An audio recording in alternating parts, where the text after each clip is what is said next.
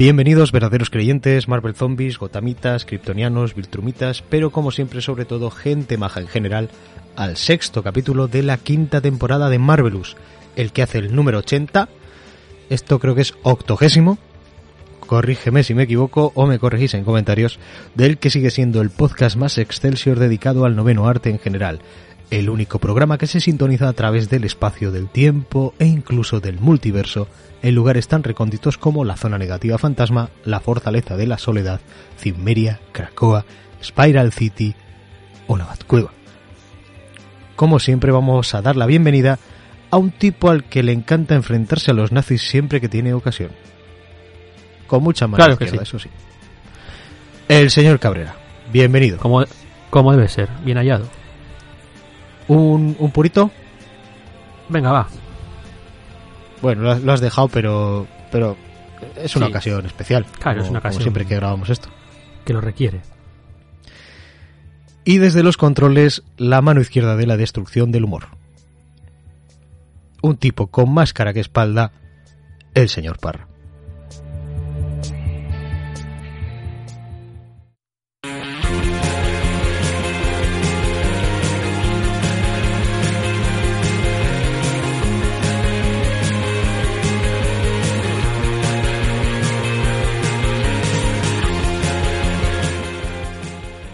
El de hoy no me puedes decir que no es un programa muy especial. No, no, no. Te, te lo consiento. Este, mira, este lo consiento mucho, además. Vale, a- al menos para mí lo es. Pronto veréis Así, por qué. para mí también. bueno, ya lo habrán leído en Eh, el título, o sea que. Sí, sí, sí, no solo por la temática, sino por el tema de preparamiento que, que ha conllevado esto y, y quién va a llevar las riendas. Casi. Bueno, alguien va a llevar las riendas, pero el caballo que va a tirar de este carro está, muy, muy definido, muy definido. Este, este carro de un caballo en el, en el programa de hoy. Hoy le dedicamos el programa a una franquicia con más de 25 años a sus espaldas, que más o menos, entre comillas, ha llegado a su fin. Y el señor Cabrera nos va a repasar de cabo a rabo o de cuernos a rabo, según se mire. Hoy vamos a hablar de Hellboy, del señor Mignola. Vamos a dejarlo en Ant Company, porque hay Sí, sí. mucho, mucho más nombre detrás. Tendremos un repaso a la serie troncal, a las series tangenciales. También tendremos consejos sobre cómo empezar a leer esto y mucho más.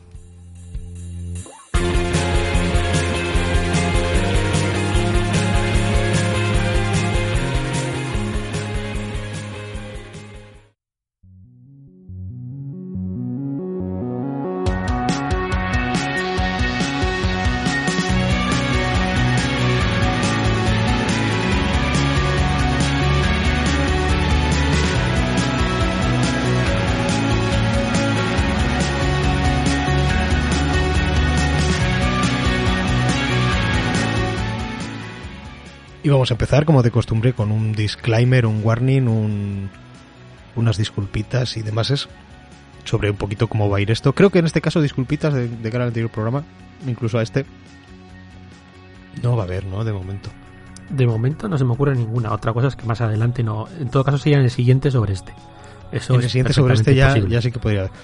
Bueno, por mi parte sobre este podría haber, porque que el caballo, el caballo ganador, el caballo que va a llevar el carro de todo esto es el señor Cabrera, que es el que controla sobre todo esto. Yo apenas he leído los eh, primeros números de, de la serie troncal de Hellboy y el- lo que sería el primer TPB de, de IDP y eso es todo eso es todo lo que yo controlo de, de este universo no porque no me guste sino pues un poquito porque- Circunstancias. sí circunstancias eh, el temor que me da enfrentarme a algo tan extenso y creo que soy una de esas personas a las que este programa le, le va a venir muy bien porque es algo que, que me interesa me gusta me llama la atención eh, cuando he leído algo me ha parecido buenísimo pero pues eh, vas dejando pasar el tiempo y se convierte en, en algo un poco inabarcable. O tal vez no es tan inabarcable. Hoy lo, hoy lo vamos a ver. Y el señor Cabrera, pues, es el que nos va a explicar un poquito todo. Eh, vamos a ir por orden, vamos a empezar hablando del señor Mignola, le vamos a hacer un poco de, vida, obra y milagros. No sé si tienes esto preparado tú explicarlo antes de ponernos con todo, pero ya me has dicho a mí fuera de micro que va a ser un avión hasta el momento en el que empieza con, con Hellboy. Correcto después un poquito cómo, cómo surgió todo esto. También hablaremos del, señor Stuart. Creo que tienes así también un, algún parrafito. Sí, sí, más que nada comentarlo y, destacarlo. Evidentemente no va a dar tiempo para hacer un avión porque si no se nos iría de madre, pero bueno, sí, por lo menos hablar un poquitín de él. Y luego al final cuando vayamos con cada una de las series pues sí que sí que tiene preparada pues una mención a cada uno de los autores principales a cada uno de los dibujantes principales de cada una de estas series que son varios, quitando, quitando Hellboy, son, son muchos. Adelante, señor Cabrera, si quieres ampliar este disclaimer o nos ponemos en, no. en, harina. Básicamente decir, bueno, pues que era un programa que yo también le tenía muchísimas ganas. Eh, yo tengo como una lista de 5 o 6 programas que me gustaría hacer antes de que todo esto se vaya a la mierda. Eh, pero con los que muchas veces no me pongo pues por, por, respeto al, a la cantidad de trabajo que implicaría y, bueno, y también porque probablemente muchos de ellos pues no sean necesariamente comerciales. Este, este, yo creo que sí, este yo creo que sí que va a gustar. Y, y no es que este fuese al que más ganas le tenía de todos estos, sino que ha sido un poco la actualidad la que pues, pues nos ha empujado a, a, abordarlo. Porque como bien has dicho antes, pues se publicaba el último tomo de, de IDP, el número 35 de, de la serie, que además pues pone un poco punto y final, luego lo comentaremos más, más detenidamente, pero pone un poco punto y final a la, gran saga que ha sido esto, y pues me parecía que era un momento idóneo para, pues para dedicarle un programa a, la franquicia. Eh, en principio no va a haber spoilers, eso sí que lo de siempre, pero bueno, siempre conviene, conviene destacarlo. Eh, lo digo un poco entre comillas, porque evidentemente si vamos a hablar de un cómic que se llama pues eh, Hellboy en el infierno, pues sabe que Hellboy está en el infierno. Entonces, este tipo de detalles pues, pues habrá, pero no vamos a entrar a, a, destripar la trama de, de la serie ni, ni, ni, muchísimo menos, ¿vale? O sea, la, la, idea es ir comentando un poco los diferentes bloques de la, de la franquicia, las diferentes series adyacentes y no tampoco diría que es una guía de lectura porque yo creo que no es necesario una guía de lectura, pero sí que conviene tener una serie de directrices más o menos claras de, pues como bien has dicho tú, cómo podríamos afrontar la lectura de las diferentes franquicias que tiene todo, todo este universo, ¿no? Y, y bueno, básicamente eso, eso sería. De hecho, eh, tenemos preparado, podéis acceder a ello en nuestras redes sociales en el momento en el que se suba esto, un pequeño gráfico para que no os perdáis. O sea, para tener un poquito de apoyo visual según vais a ir escuchando el programa eh, para saber por qué serie vamos y por qué parte y ese tipo de cosas. La, idea es colgarlo, en, lo colgaré en Twitter antes de que se cuelgue el programa, más o menos cuando se vaya a colgar el programa, para que pues cualquiera... Sí, como respuesta al programa seguramente. Si, sí, si, si, os lo habéis descargado de ebooks, pues acceder a podéis acceder a Twitter. Yo creo que aunque no tengáis cuenta de Twitter podéis entrar sin ningún tipo de problema buscando arroba Marvelous Podcast sin la al final y encontraréis la publicación, el enlace a este, a este propio programa, programa y como respuesta a esa publicación pues eh, pondremos pondremos la imagen. También la pondremos en Facebook y si, si, me acuerdo de más sitios en los que lo pueda poner, a los del Telegram pues también se, lo, se la pasaré y ese tipo de cosas porque puede venir bien un apoyo visual al que echarle un ojo de vez en cuando para saber por qué parte vamos y ese, ese tipo de cosas. Para acabar un poquito el disclaimer, eh, ¿a quién va dirigido un poquito este programa? Yo creo que como siempre, eh, o como casi siempre, vamos a intentar hacer, o el señor que habrá intentado hacer, el más difícil todavía, y que tanto para alguien que ya se lo haya leído le sirva como un poquito de repaso de todo, y le pueda resultar interesante, también pues a la hora de saber más sobre la vida de propio Mignola y a de cada una de las series, pues le puede interesar ese repasito. Pero y hacer un pequeño análisis también de, de, pues de, la obra en sí, influencias y demás, que pues, al que se la haya leído le puede interesar. Tu propia opinión también, efectivamente, y pero creo que sí, que puede interesarle incluso más, eh, que nos dé miedo, eh, aquellos que no lo hayáis escuchado todavía, aquellos que no lo hayáis leído todavía, yo os interesé mínimamente, pues para saber por dónde, por dónde entrarle a esto, creo que, que a todos, me incluyo, nos puede venir eh, muy bien. Así que, pues eso, el más difícil todavía, que le resulte interesante, interesante a, a todos. A ver qué tal queda. A ver qué tal.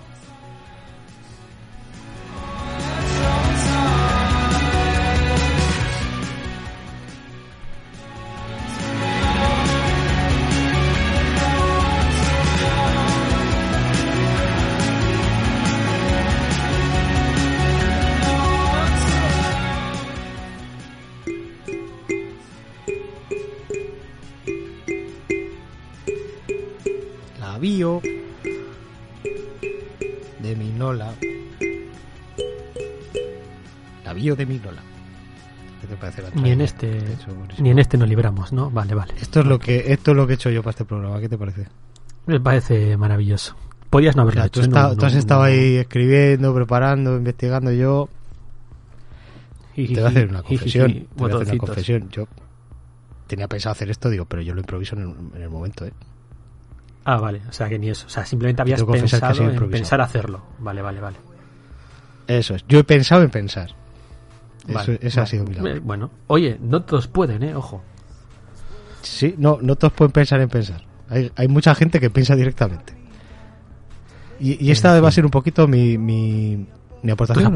¿eh? Sí. Sí, eh, salpimentar todo un poquito y también decir que voy a hacer, eh, puedo servir como, como lector, que, que esto lo conoce así muy por encima y esas duditas que, que puedo compartir con la gente que lo vaya escuchando, pues a ver si me van saliendo y te las voy transmitiendo y me las vas respondiendo.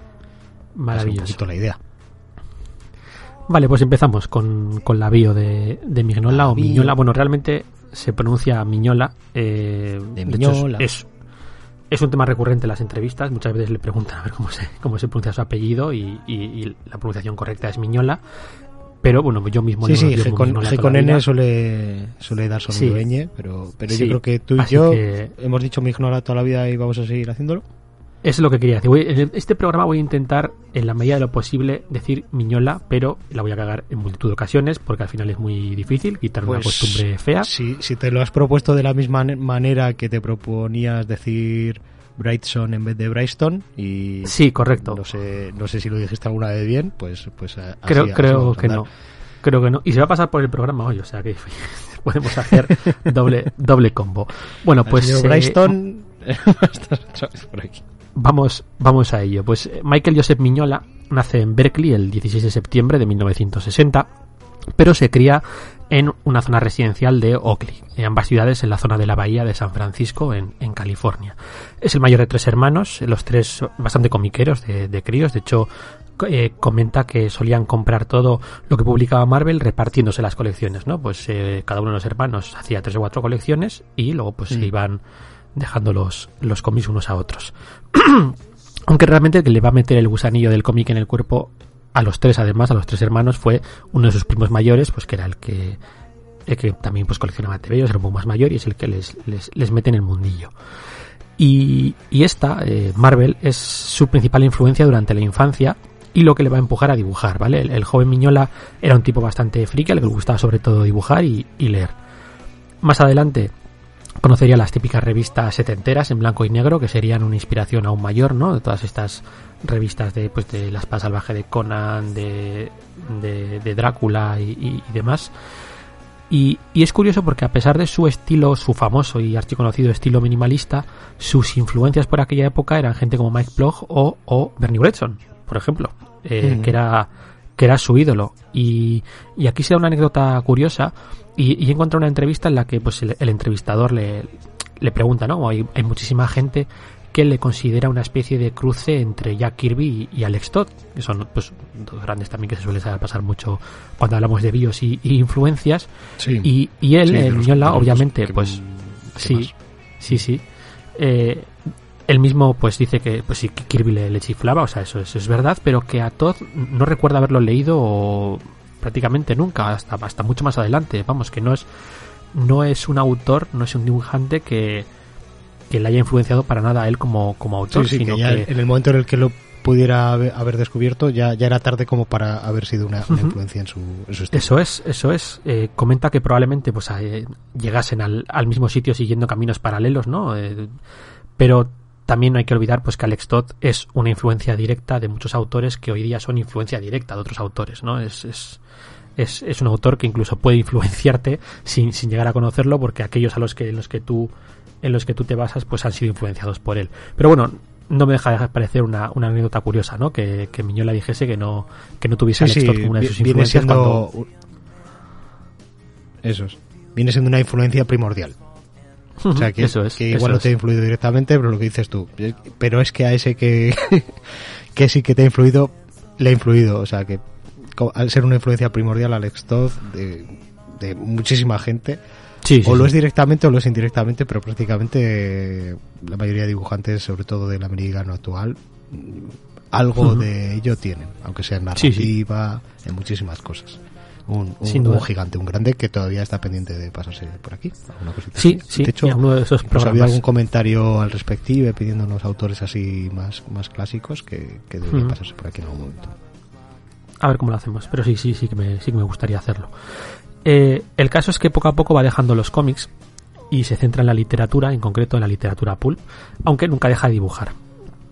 Eh, siempre, siempre además con la intención de no tanto al principio dedicarse al mundo del cómic, aunque luego más adelante sí que volvería a esta idea, pero él lo que quería, y es lo que vamos a ver una constante a lo largo de toda su carrera, él, él no, quiere, no quiere hacer cómics, él quiere hacer ilustración, o sea, él quiere hacer pin-ups, él quiere hacer pósters, él quiere hacer dibujos y sobre todo quiere hacerlos de monstruos. O sea, es, es Mignola es un tipo que lo que quiere es dibujar monstruos. Él lo dice muy a menudo. Yo, yo lo que quiero, yo lo que quería, yo siempre he querido dibujar monstruos. Es lo que me gusta y es lo que, lo que me gustaría poder dedicarme.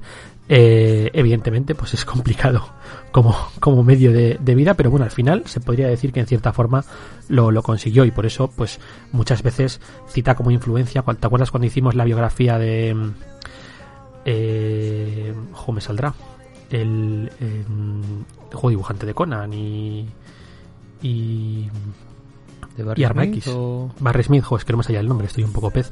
¿Te Mm. acuerdas que cuando hicimos la biografía de Barry Smith comentamos un momento en el que creó este estudio, que además se llamaba el estudio, el que estaba con otra gente, como Michael Kaluuya Ah, y sí, demás, The y que hacían exacto, que hacían ilustraciones para, para vender. Eh, entonces, el éxito de este estudio, por ejemplo, es una de las cosas que motivó a Mignola a seguir adelante con, con esta idea, porque al final ellos no hacían, no hacían cómics, hacían eso, hacían ilustraciones, hacían pósters y Wrightson estaba también, por cierto, en esta época es en la que hizo las ilustraciones de, de, de Frankenstein, ¿no? Volviendo otra vez a, a- a la biografía de- del joven Miñola, perdón. Podéis, podéis Eh, encontrar fotos de, de estos de estudio ah, y a cada cual. Podrían ser los protagonistas de lo que hacemos en las sombras, perfectamente.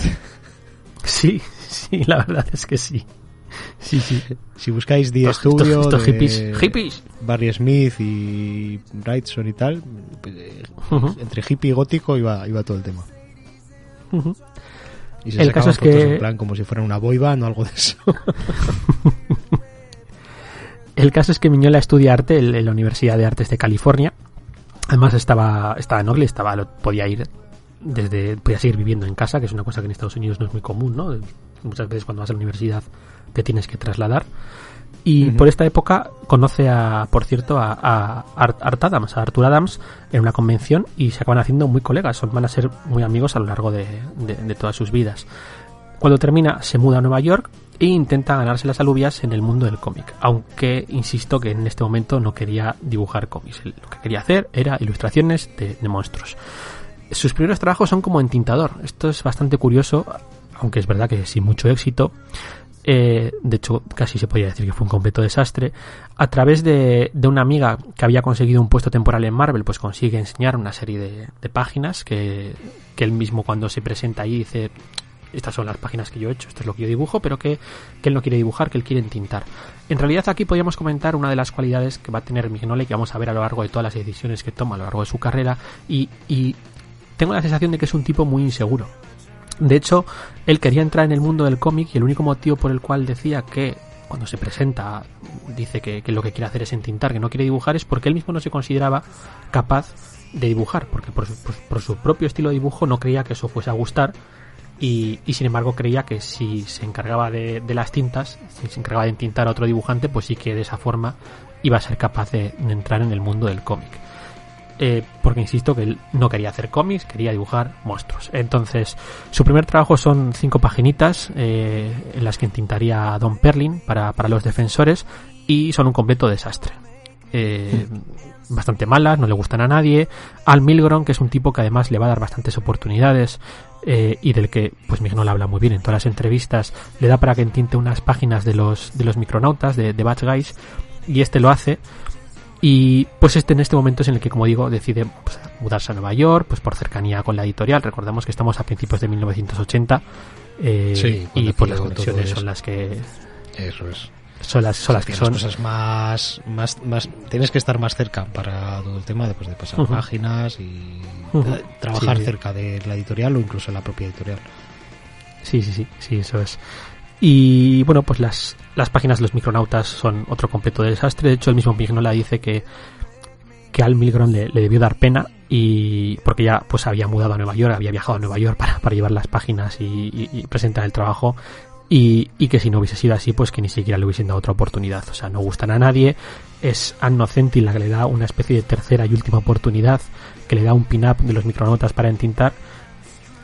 hasta este punto llega en el que cuando Micronauta le pregunta a ver para cuándo es este pin-up, para cuándo tiene que entregarlo, eh, Anno Centi le dice que se tome su tiempo, ya que como sea con las, como las últimas páginas de los defensores que había entregado, pues que lo lleva, lo lleva clarinete, ¿no? Entonces Miñola está bastante hundido, no, no tiene un duro, ya hemos dicho que a mí me parece que es una, una persona bastante insegura, no, no cree, o sea, o sea se veía perdido, ¿no? Pues me, he vuelto aquí a Nueva York a buscarme las alubias, intentar entrar en el mundo del cómic y no parece que lo vaya, que lo vaya a conseguir. Estaba viviendo en un hostal al lado de las oficinas de Marvel, que es, que es un cuchitril.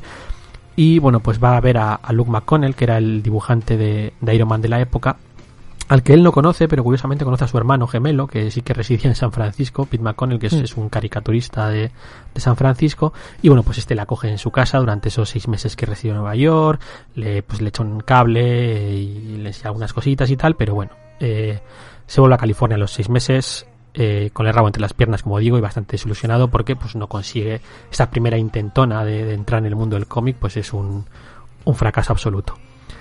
En la segunda intentona tuvo algo más de éxito. Vuelve a coincidir con, una vez más, Al Milgrom en una convención y este le anima a que, a que se deje de esto de entintar, que, que no es lo suyo y que, y que dibuje, que Milgrom le ve capacitado para dibujar, ya se lo dijo en, las primeras, la primera ocasión en la, que se, la que se conocieron, que a ver por qué no quería dibujar y pues le vuelve a insistir en, en esto.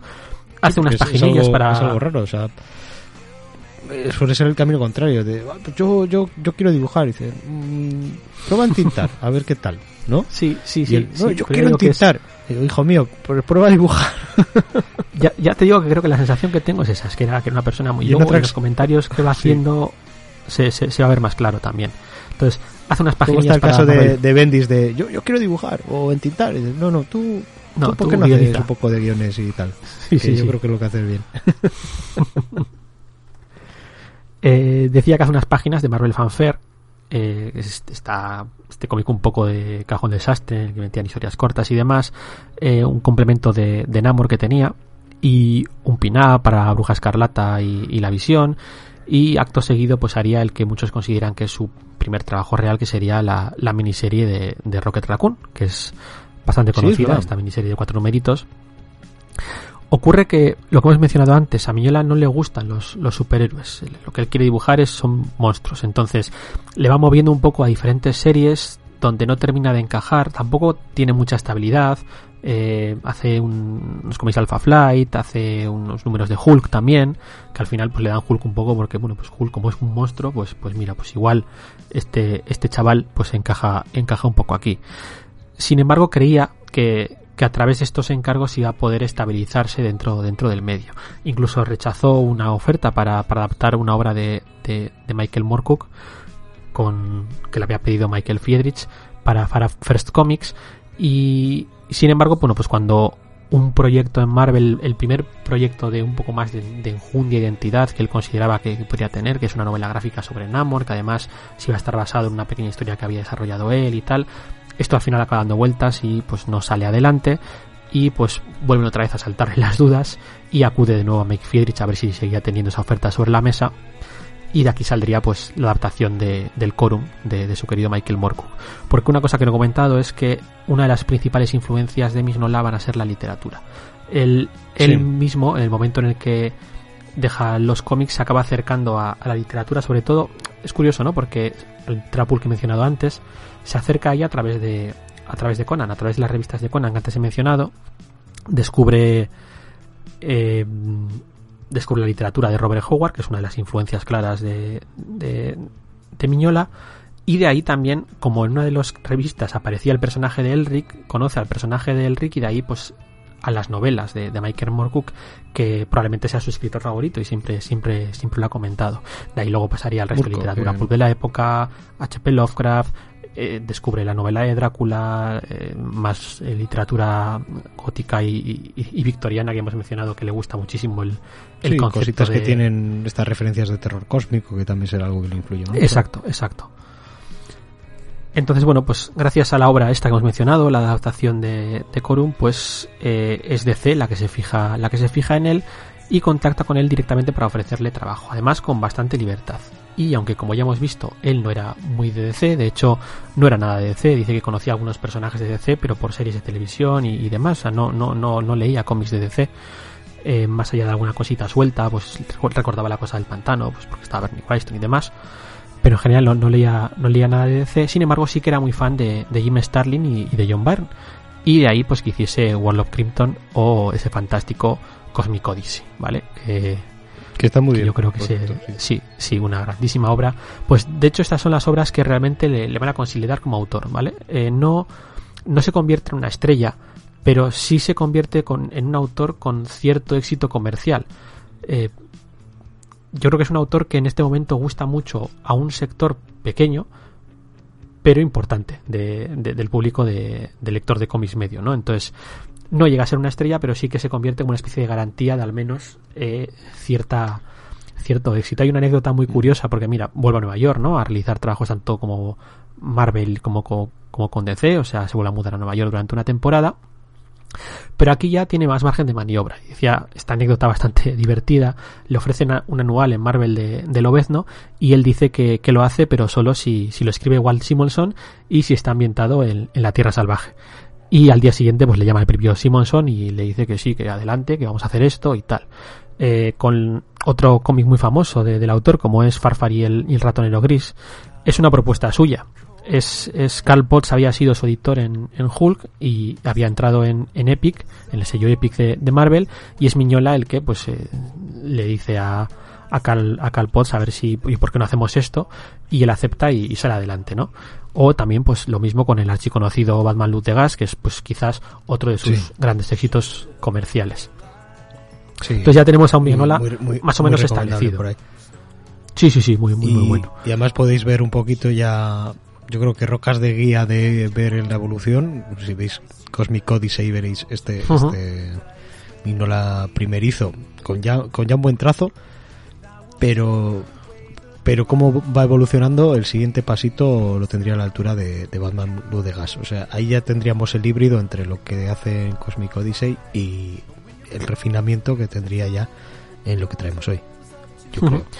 Sí, sí, pero es curioso porque en realidad la carrera de Mignola antes de Hellboy es, es relativamente corta. Quiero decir, Sí, el, el primer, el que se considera primer cómic de, de su carrera, ese Mapache Cohete que hemos comentado antes, es del 85.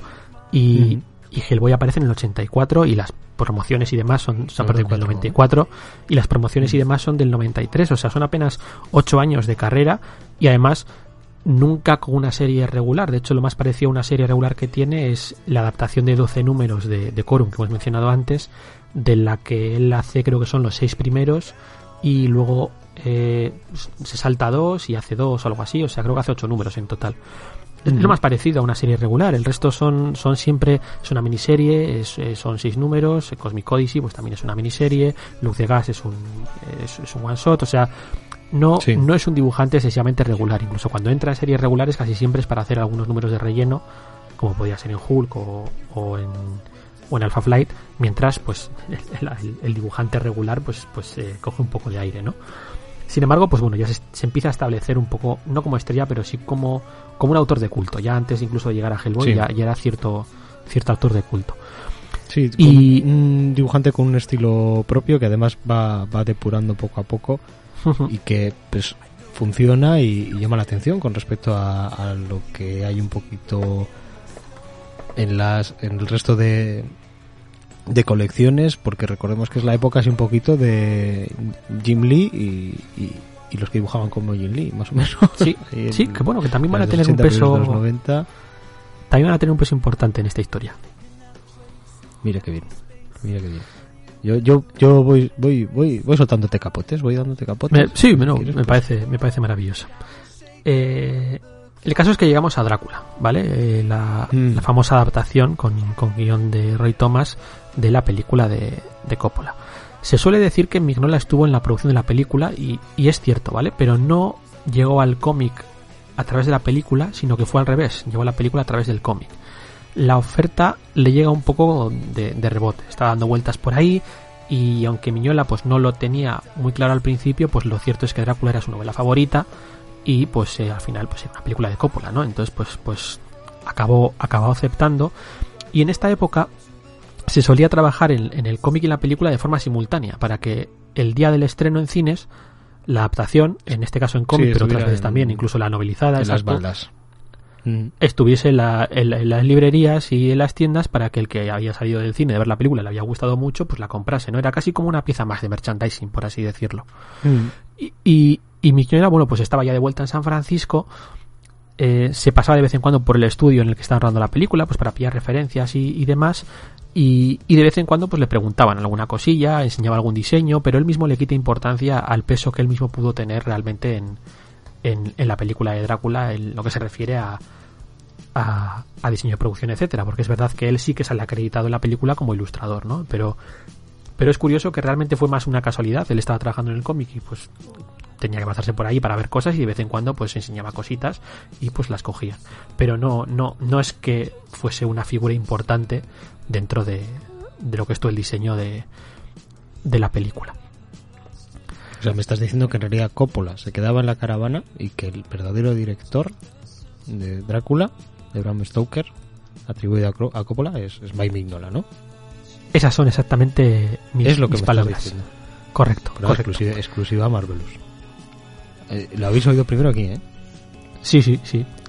Mira, lo que sí que comenta es que recuerda ver la película en un pase previo antes del estreno, sentado entre Francis Ford Coppola y, y George Lucas, y, y que fue una de las experiencias más, más bizarras de, de- de su vida. Eso, mira, como curiosidad, está, está, está bien. Sí.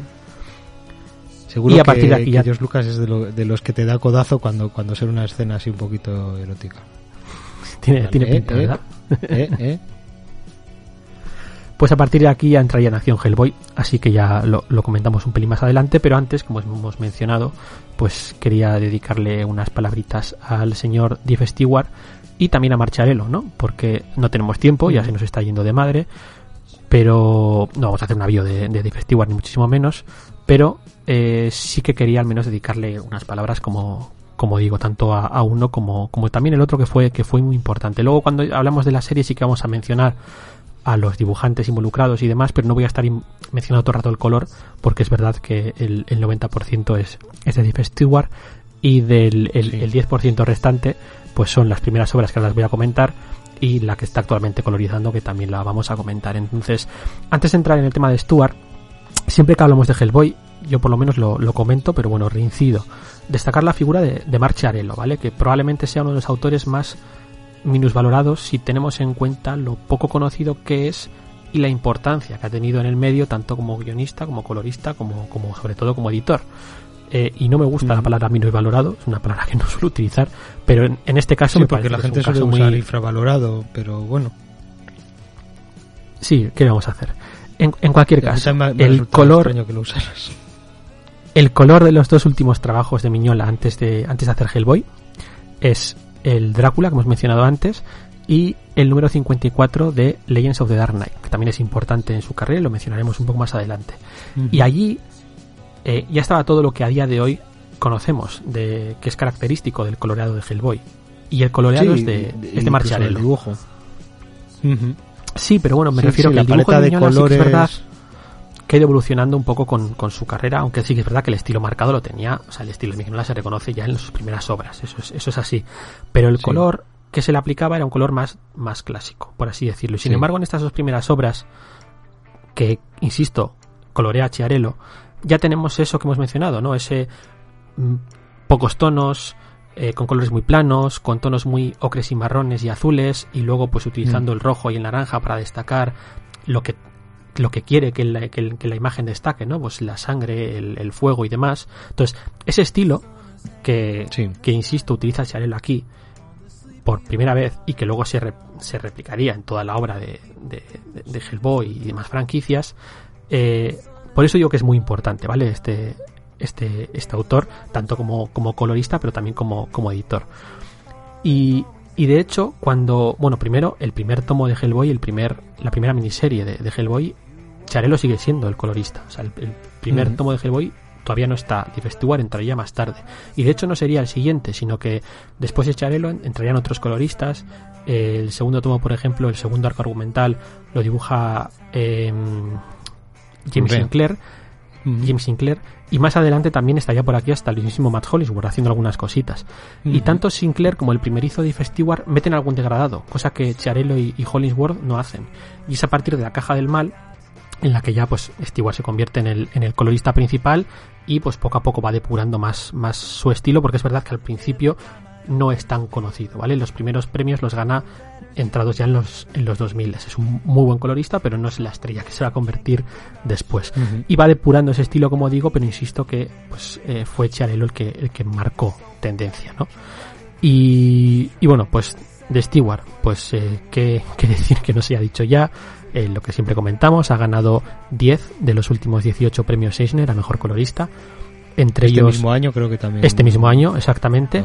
Y también a destacar cinco veces seguidas entre 2007 y, 2011. O sea, poca, poca broma. Es un auténtico crack. Además es un tipo muy versátil eh, porque ese estilo de color oscuro, realzando todo con, con, un solo tono más vivo y demás que he comentado antes, no le sienta muy bien a todos los dibujantes, obviamente. Y por lo tanto no colorea igual a todos los dibujantes, aunque dibuje, o sea, perdón, coloree casi toda la franquicia. Sin ir más lejos, Guy Davis, que es, otro, otro auténtico monstruo, eh, es un, dibujante con un estilo más feísta, con un trazo más irregular, casi, casi abocetado y aún así insisto que es espectacular, pero el color que le aplica es distinto, es utiliza no utiliza un tono tan oscuro, por así decirlo, aunque sea también bastante monocromático. Eh, y encaja, encaja muy bien porque es un, es un colorista muy, muy, muy versátil. Eh, este estilo minimalista ya está muy instaurado en la franquicia y a día de hoy pues obviamente él no es capaz de colorear todo lo que sale porque pues sale mucho y además pues está en otros sitios también pero pues la actual colorista que se encarga de digamos de hacer otras series dentro de dentro del universo Hellboy que sería eh, Michelle Madsen es una más que digna sucesora, no solo porque siga ese espíritu que, que, lo hace a las mil maravillas, sino porque además tiene identidad propia, ¿vale? Es una colorista que utiliza unos tonos igual más pastel y demás, y además pues no es todo monótono, monotono, perdón, sino que utiliza eh, suele utilizar dos tonos para, para colorear cada, cada, superficie, utilizando unos a modo, uno de ellos a modo de sombra. Y, la verdad es que queda, queda muy, muy chula. A mí es una colorista que también me gusta, me gusta muchísimo y que me parece una digna sucesora, no solamente, como digo, por, por seguir el, el mismo estilo, sino porque tiene un estilo propio y fácil de identificar. O sea, tú lees un cómic que está coloreado por uno por otro, los identificas fácilmente y ambos están, están geniales. Y yo creo que con esto ya cerraríamos el tema de color. Yo de lo que tengo ojeado, más allá de los primeros números que leo y tal, el color siempre, siempre llama la atención. Además, muy bien elegido, pocos colores. Eh, y, también coincido en que con el Drácula de, de Thomas y, y Mingola, pues ya teníamos este, este atisbo de lo que nos podemos encontrar en Hellboy. De hecho, si, si cogiéramos viñetas del Drácula y de Hellboy que no salieran personajes principales y las pusiéramos al lado, pues casi podríamos hacer un concursillo de intentar adivinar de a qué cómic pertenece, porque está todo pues, con eso de en negro, rojo, amarillo y naranja, principalmente, un poquito más algo de blanco por ahí. y el número y el número 54 que he mencionado de, de, Legends of Dark Knight, el, de Leyendas de Caballero Oscuro que dibujó Mignola. Sí, sí, ese, también me consta, pero Sí, sí, pues ese también tiene, tiene el mismo estilo, que es eso, ¿no? Que es todo como muy azul, oscuro, gris, ocre y demás, y utiliza el rojo y el naranja para destacar cosas como pues cuando el fuego, pues eh, con, con, rojos y naranjas, mm. eh, la sangre, pues evidentemente con rojo. En el caso de Hellboy es más marcado porque es todo oscuro menos él. Él siempre destaca porque él está, eh, claro, pintado de, de, un rojo así como muy vivo y todo lo demás es súper oscuro. Entonces queda incluso queda incluso mejor y, y está, está muy, muy chulo. Uh -huh.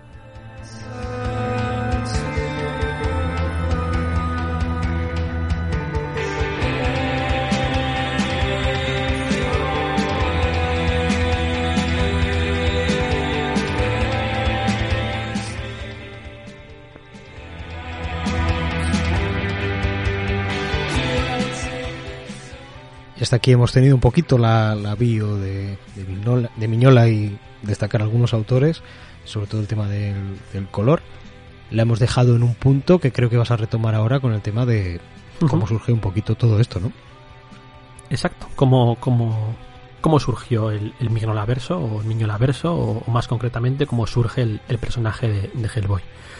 Pues se suele citar como, como hito el famoso dibujo que hizo Miñola para el programa de la Comic Con de Salt Lake City en Utah en 1991. Un dibujo, insisto, muy, muy conocido, eh, podéis googlearlo y seguro que lo encontráis, en el que aparece una especie de demonio gigante con aspecto simiesco y un cinturón en el que se pueden leer las palabras Hellboy separadas, ¿vale? Y aunque se cita, insisto, esta ilustración como, como primer hito o primer, primera piedra, ¿no? De, primer cimiento en la creación del personaje, también es cierto que en este momento Miñola no tenía ninguna intención ni, ni, ni de crear un cómic de, de, autor, ni muchísimo menos que este fuese, fuese Hellboy. De hecho, el aspecto físico del personaje y el aspecto físico que acabaría teniendo Hellboy no tienen nada que ver. Y de aquí básicamente lo único que coge es, es el nombre, que es un nombre que le gusta mucho y que el hecho de que este nombre le guste mucho va a ser importante más adelante. Dos hitos menos mencionados, pero que creo que son bastante más relevantes en, en la, en, en la, aparición de este personaje, ¿no? En la creación de este personaje. Y esto ya es una opinión personal mía, estoy haciendo un análisis que podría ser válido o no, pero serían la creación de Image y el número 54 que hemos mencionado antes de Legends of the Dark Knight. Eh, uh -huh. Respecto al primer hito, esa, esa, aparición de la editorial Image, eh, fue importante porque demostró que un artista era capaz por sí mismo de crear un cómic de éxito sin el amparo de las dos grandes, lo cual animó, por cierto, a muchos otros autores a, dar el paso. Eh, ahora entraremos con Mignola, pero es una cosa que empujó a muchos autores, no solamente a, a, él. Hay muchísimos autores que decidieron dar el paso, no solamente en Image, sino en otras editoriales. Y el segundo es el número 54 de, de Legends of the Dark Knight, porque se trata del primer cómic con historia propia de Mignola. Aunque es verdad que sale acreditado Dan Raspier como, como, como, como, bueno, como guionista realmente, eh, que era un editor de, de, DC, la historia es de Miñola y es Dan Raspier el que se encarga de escribir el guion basándose en esa historia. Varias veces le habían, digamos, sugerido a Miñola que escribiese sus propias historias, que intentase escribir sus propias historias y él siempre se había negado. Volvemos otra vez al tema de la inseguridad. Él no consideraba que fuese capaz de sacar adelante un, un cómic. Él solamente dibujar, empezó solamente entintando, le, le empujaron a dibujar y de monstruos. Le, le tuvieron que empujar a, a, guiar. Sí, él quería, él que, monstruos, dibujar monstruos. Sí, sí, sí, y, y ya está. Sí, no, pero, pero en, monstruos en cómic. No, no, una ilustración. No, no, una ilustración así y ya está, que no quiero, sí, no quiero narrar. ponle, ponle un diálogo, no, eso ya es guionizar, yo eso no puedo. Un bocadillo, bueno, le puedo que... sacar comiéndose un bocadillo, pero... Eso sí. El caso, el caso es que estos dos elementos son los que realmente van a hacer a Miñola plantearse la posibilidad de que pues podría hacer un cómic él mismo como autor completo independiente sobre los temas que realmente a él le, le gustan no le, le, le fascinan. Y, y, preguntaréis ¿y por qué no en Image? pues esto estuvo sobre la mesa o sea fue una de las posibilidades que se barajó. Eh, pero pues incluso creo que llegó a haber conversaciones pero pues no, no, no llegó a suceder. Sin embargo yo insisto bueno, una de las razones así que me puedo inventar yo es que Image en la época estaba todavía, bueno, de hecho estaba surgiendo y, y, y la idea era todo el tema de universo compartido superheroico, pocas cositas no, como ¿no? No era tanto así. De hecho, el sí. universo compartido superheroico era compartido si los autores querían. Es decir, cada uno tenía libertad de hacer sí, lo que pero quisiese. No había tanto así aparte al principio, por lo no, menos durante los no, 90. pero se, pero se intentó y, y, lo hemos comentado, hablamos de estos autores, pero también hablamos que incluso Claremont, intentaron llevarse a Claremont también a, a Image, o sea, hubo muchos autores uh -huh. que fueron tentados y que pues pues no, no, no acabó a materializarse aquello y se acabaron quedando los que estaban. Pero hubo muchas intentonas de traer otros autores y el tema de que fuese compartido era compartido entre comillas porque, porque era si te dejaban los otros autores y si querías tú. O sea, tú podías hacer lo si que puedo tú meter aquí yo mi, mi muñeco también. Bueno, a ver, ¿cómo es? No, que le puede al mío. Te quedas fuera. sí, sí. Algo bueno, así. total. Que la que se llevó al gato al agua fue, fue Dark Horse. Eh, uh -huh. Todo esto empezó en varias conversaciones con Art Adams, que ya hemos mencionado que era pues muy amigo de, de, de Miñola. y acabó derivando en más conversaciones con otros autores como John Byrne, eh, Frank Miller, Dave Gibbons, entre muchos otros, ¿no? Eh, Justin Chadwick, eh, Paul Chadwick, perdón, Paul Simonson, y, y no les convencía Image. No les convencía Image principalmente porque ellos, en su mayoría, no querían ser editores, no querían ser hombres de negocio, ¿vale? No, no querían ser empresarios, querían dibujar con cierta libertad y que ya otro se encargase de la parte burocrática necesaria para que esos cómics llegasen a las estanterías. O sea, ellos tenían muy claro, a diferencia de los Image, que no querían, no están por el dinero, por así decirlo. Ellos, ellos realmente solo querían dibujar cómics y la parte un poco que no implicase estar en la mesa de dibujo dibujando, que se la coma, que se la coma otro. Lo que sí querían obviamente era un poco de, libertad y que pudiesen, que alguien publicase esas, esas historias que ellos querían hacer. Y así se lo presentaron a, Dark Horse. Y de ahí saldría el famoso sello Legend dentro de Dark Horse, cuyo logo, por cierto, que era una especie de, de los, los muñecotes estos de la isla de Pascua, eh, lo hizo, Miñola, el logo Moai, exacto, pues era, era de, el logo era de, de, Miñola. Curiosamente, antes de Hellboy hizo Alien Salvation, junto con Dave Gibbons, y probablemente este sea el último de los hitos que llevarían a la creación de Hellboy. Alien Salvation era en teoría un proyecto ideado. sí, está, está muy bien, ¿eh? Está, está muy bien. De hecho, es una obra de culto. De estas cositas de Alien de la época de cómics, está, está, está guapo. Pero el hecho de que no fuese un éxito es relevante, porque no fue un éxito. Alien Salvation en teoría era un proyecto, insisto, ideado por Gibbons y Miñola básicamente para sacar pasta. Es decir, hmm. era un TVO de una franquicia conocida antes estas cosas funcionaban muy bien. Hoy en día las, las franquicias están como muy devaluadas, ¿vale? O sea, ahí sale un, un TVO eh, sobre una serie de televisión o una película hmm. y es casi como la gente no se acerca a ello. Ya da por hecho que eso es morralla de la, de la chunga. Pero en esta época las franquicias comercialmente funcionaban muy muy bien. Ya hemos mencionado antes el tema de Drácula, es un ejemplo claro de, de ello y, y este no deja de ser otro. Entonces, la idea era hacer un TVO de una franquicia conocida con el autor de Watchmen, entonces, esto tenía que ser un pelotazo seguro. Y sin embargo, y aunque insisto que se trate de una ola de culto, en cierto modo, como prácticamente todo lo que ha dibujado Mike Mignola, eh, pues no fue ni mucho menos un éxito. Y además es el propio autor el que cita este hecho como último empujoncito para hacer el cómic que él quiere hacer sin preocuparse de si es comercial o no. Dice, él mismo dice en varias entrevistas que que en teoría él sí que se veía capacitado a intentar hacer un cómic comercial, estilo Image, con su estilo propio, pero bueno, un cómic a la Image, ¿no? Entonces un cómic pues así como muy adolescente, por así decirlo. Pero muy enfocado al público mayoritario de cómics. Exacto, exacto. pero es principios de los 90. Pero es Alien Salvation, sí, eso es. Pero es Alien Salvation el que le lleva a darse cuenta que si hiciese eso, el cómic no iba a ser un éxito, porque él no es Jim Lee, no es Tom McFarlane él es Mignola, es un autor de culto, pero para un público, público más reducido. Y al final se iba a encontrar trabajando en un TVO, durante pues, el tiempo que durase el trabajo, que no le motiva, con el único incentivo en teoría de conseguir un importante rédito económico, que además no iba a llegar, porque el cómic no iba a ser un éxito comercial. Entonces, pues decide que a la mierda, que, va a hacer un cómic que a él le gusta, al menos una vez, y si se da la castaña, pues mira, oye, eh, que me quiten lo bailado, ¿no? Pues al menos al menos lo intenté, ¿no? Que se suele decir. Al menos lo intenté. ¿Y cómo llega a Hellboy? bueno, pues su primera idea es hacer un cómic grupal, ¿vale? Eh, sí que es verdad que las primeras historias de Hellboy sí que son un poco grupales, pero pero un Kirby maníaco como él pues está más pensando en los cuatro fantásticos. Esto es, es, hmm. confeso además. Y, y aunque esto quizás eh, venía de la época en la que pues igual iba intentaba o tenía idea de intentar hacer un cómic más, más comercial, eh, el hecho de que se inspirase los cuatro fantásticos es relevante. De hecho, existe otra imagen por ahí que también pues la podéis googlear y seguro que, seguro que la encontráis, de ese hipotético grupo de personajes eh, en las que bueno pues ya tenían el logo de, de, la IDP, aparece un, un, priperizo Hellboy más similar en este caso al, a lo que acabaría siendo Hellboy, pero todavía bastante distinto, más, más tocho de lo que acabaríamos viendo. E incluso sale un, proto, un prototipo de Sapien y algún personaje más. ¿no? Eh, se supone que una especie de superhéroes, grupo de superhéroes grupal, eh, mezcla de eh, superhéroes de lo desconocido, de lo oculto.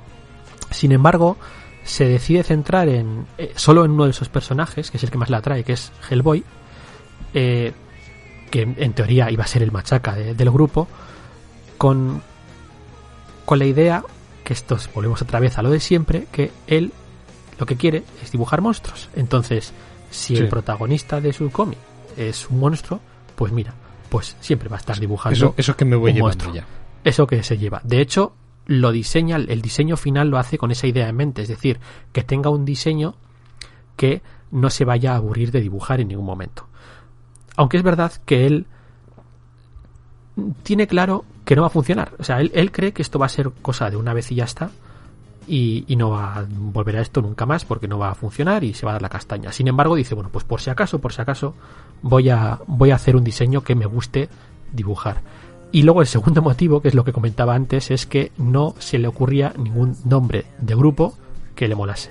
Entonces, como él decía que el único nombre bueno que había creado en toda su vida era ese Hellboy, pues acaba poniéndole el nombre de Hellboy y, y tiramos millas. Aunque me parece que es curioso el diseño del logo de Hellboy, me parece que es de Kevin Nolan, que también me parece una cosa bastante eh, graciosa. Sí, lo que es las letras, ¿no? Sí, eso es, eso es. Eh, lo convierte en un detective de lo oculto y de lo paranormal, porque este subgénero del terror y misterio es su subgénero favorito. De hecho, lo dice varias veces, que tiene una colección de, de relatos de la época victoriana de personajes de este estilo bastante, bastante importante. Sí, el rito y para hablando de lo victoriano, pues un poquito lo hmm. steampunk y, o lo que se le pueda asemejar. Sí, al final, sí, eso es, eso es y, decía que para el guion le pide ayuda a John Byrne. Sin embargo, el mismo Mignola dice que Byrne, generosamente, según él, le dejó hacer, ¿vale? Le decía que sí a todo, fue más un apoyo moral que, otra cosa, según él probablemente porque Byrne era consciente de que esta era la criatura de Miñola, esta era su criatura y no quería quitarle eso, no, no quería mm. meter mano. Entonces, o sea, que era plan, ¿esto está bien? Sí, sí. Hmm. Seguro, sí, sí, pero no estás mirando yo que y, sí, que está. Y poco más, y le daba ideas y comentaba el argumento, imagino que evidentemente pues Byron aportaría. Es curioso porque en la primera miniserie, en esta primera miniserie es la única en la que sale Byron acreditado y sale acreditado como dialoguista, no como, ah, no como guionista, sale, entonces es, es, bastante, es bastante curioso. Y bueno, pues como Miñola, insisto, no era una estrella entonces, pues tuvo bastante publicidad de sus colegas. De hecho, la primera aparición oficial del personaje Hellboy es en los Next Men de, de que tiene, que tiene un cameíto. Después tendría dos historias promocionales de cuatro páginas cada una, una publicada en el libreto promocional de la Comic Con de San Diego en el año 93 y la otra en, la revista Comics Buyer Guide hasta aquí, en 1994, en la que aparecería la primera miniserie de, Hellboy, de cuatro numeritos, ese Semilla de Destrucción, que, es un poco la que ya pues acaba de asentar al personaje. Eh, dos cosas. Primero, insisto, he dicho antes, Miguel no tenía ninguna esperanza de que esto tuviese continuidad. ¿Vale? Afortunadamente se equivocó, pero no tenía ninguna esperanza de que, de que esto tuviese continuidad. Y segundo, siempre tuvo en mente que de tener éxito, esto no podía ser una serie regular, tenía que ser una serie de miniseries, que es un estilo, por cierto, muy arraigado en, Dark Horse ya, desde entonces, pero incluso hasta día, hasta día de hoy. Eh, consideraba que aunque él sí que se veía capacitado de, llevar adelante una serie mensual, o sea, sí que se veía capaz de llevar a buen puerto una serie que publicase un número todos los meses, consideraba mm. que la calidad de la obra se resentiría. Así que pues decide que, que esto sea una serie de, miniseries o de one shots o de historias cortas que además se publicaban sobre todo en, Dark Horse Comics Presents, que era la, revista de, Dark Horse en la que se iban publicando historias cortas de muchos tipos, entre ellas Sin City, por cierto, y, hacerlo sin una regularidad fija. Y bueno, pues el resto yo creo que es historia. Y ya si quieres vamos entrando en. En Hellboy, que es Hellboy. Sí, que, es Hellboy y todo eso. Vale, vamos a darle un, un respirito musical de unos segunditos.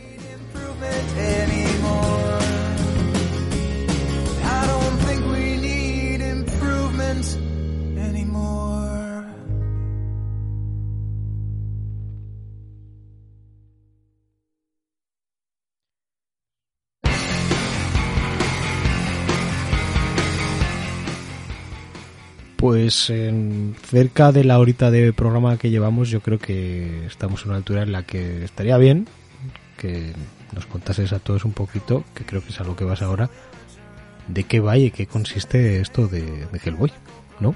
Exacto, exacto, sí. Vamos a empezar con el primero de los, de los bloques, ¿no? Y evidentemente vamos a entrar con el principal, que sería Hellboy. Entonces, ¿qué es Hellboy? O, o, mejor dicho, ¿quién es Hellboy, no?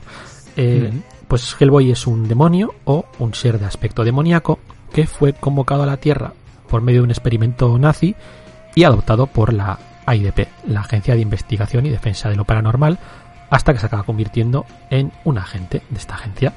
Como agente de la AIDP debe investigar casos en los que pues algún elemento sobrenatural está poniendo en peligro pues eh, vidas humanas, ¿no? Eh, es una historia que va a ir mezclando, son historias que van a ir mezclando el terror y el misterio con un poco el género superheroico a lo largo de, de pues de, un montón de años en los que se va a ir pasando por aquí pues eh, vampiros, hombres lobo, fantasmas, eh, científicos nazis o criaturas Lovecraftianas entre otros, ¿no? Al final lo que hemos mencionado antes, un detective del oculto en el que la principal característica definitoria del personaje respecto al resto de detectives del oculto, tipo pues John Constantine igual es el más conocido, es que él mismo pues es una especie de, de demonio. Entonces, al final eh, yo diría que las historias de Hellboy son la unión de tres elementos principales.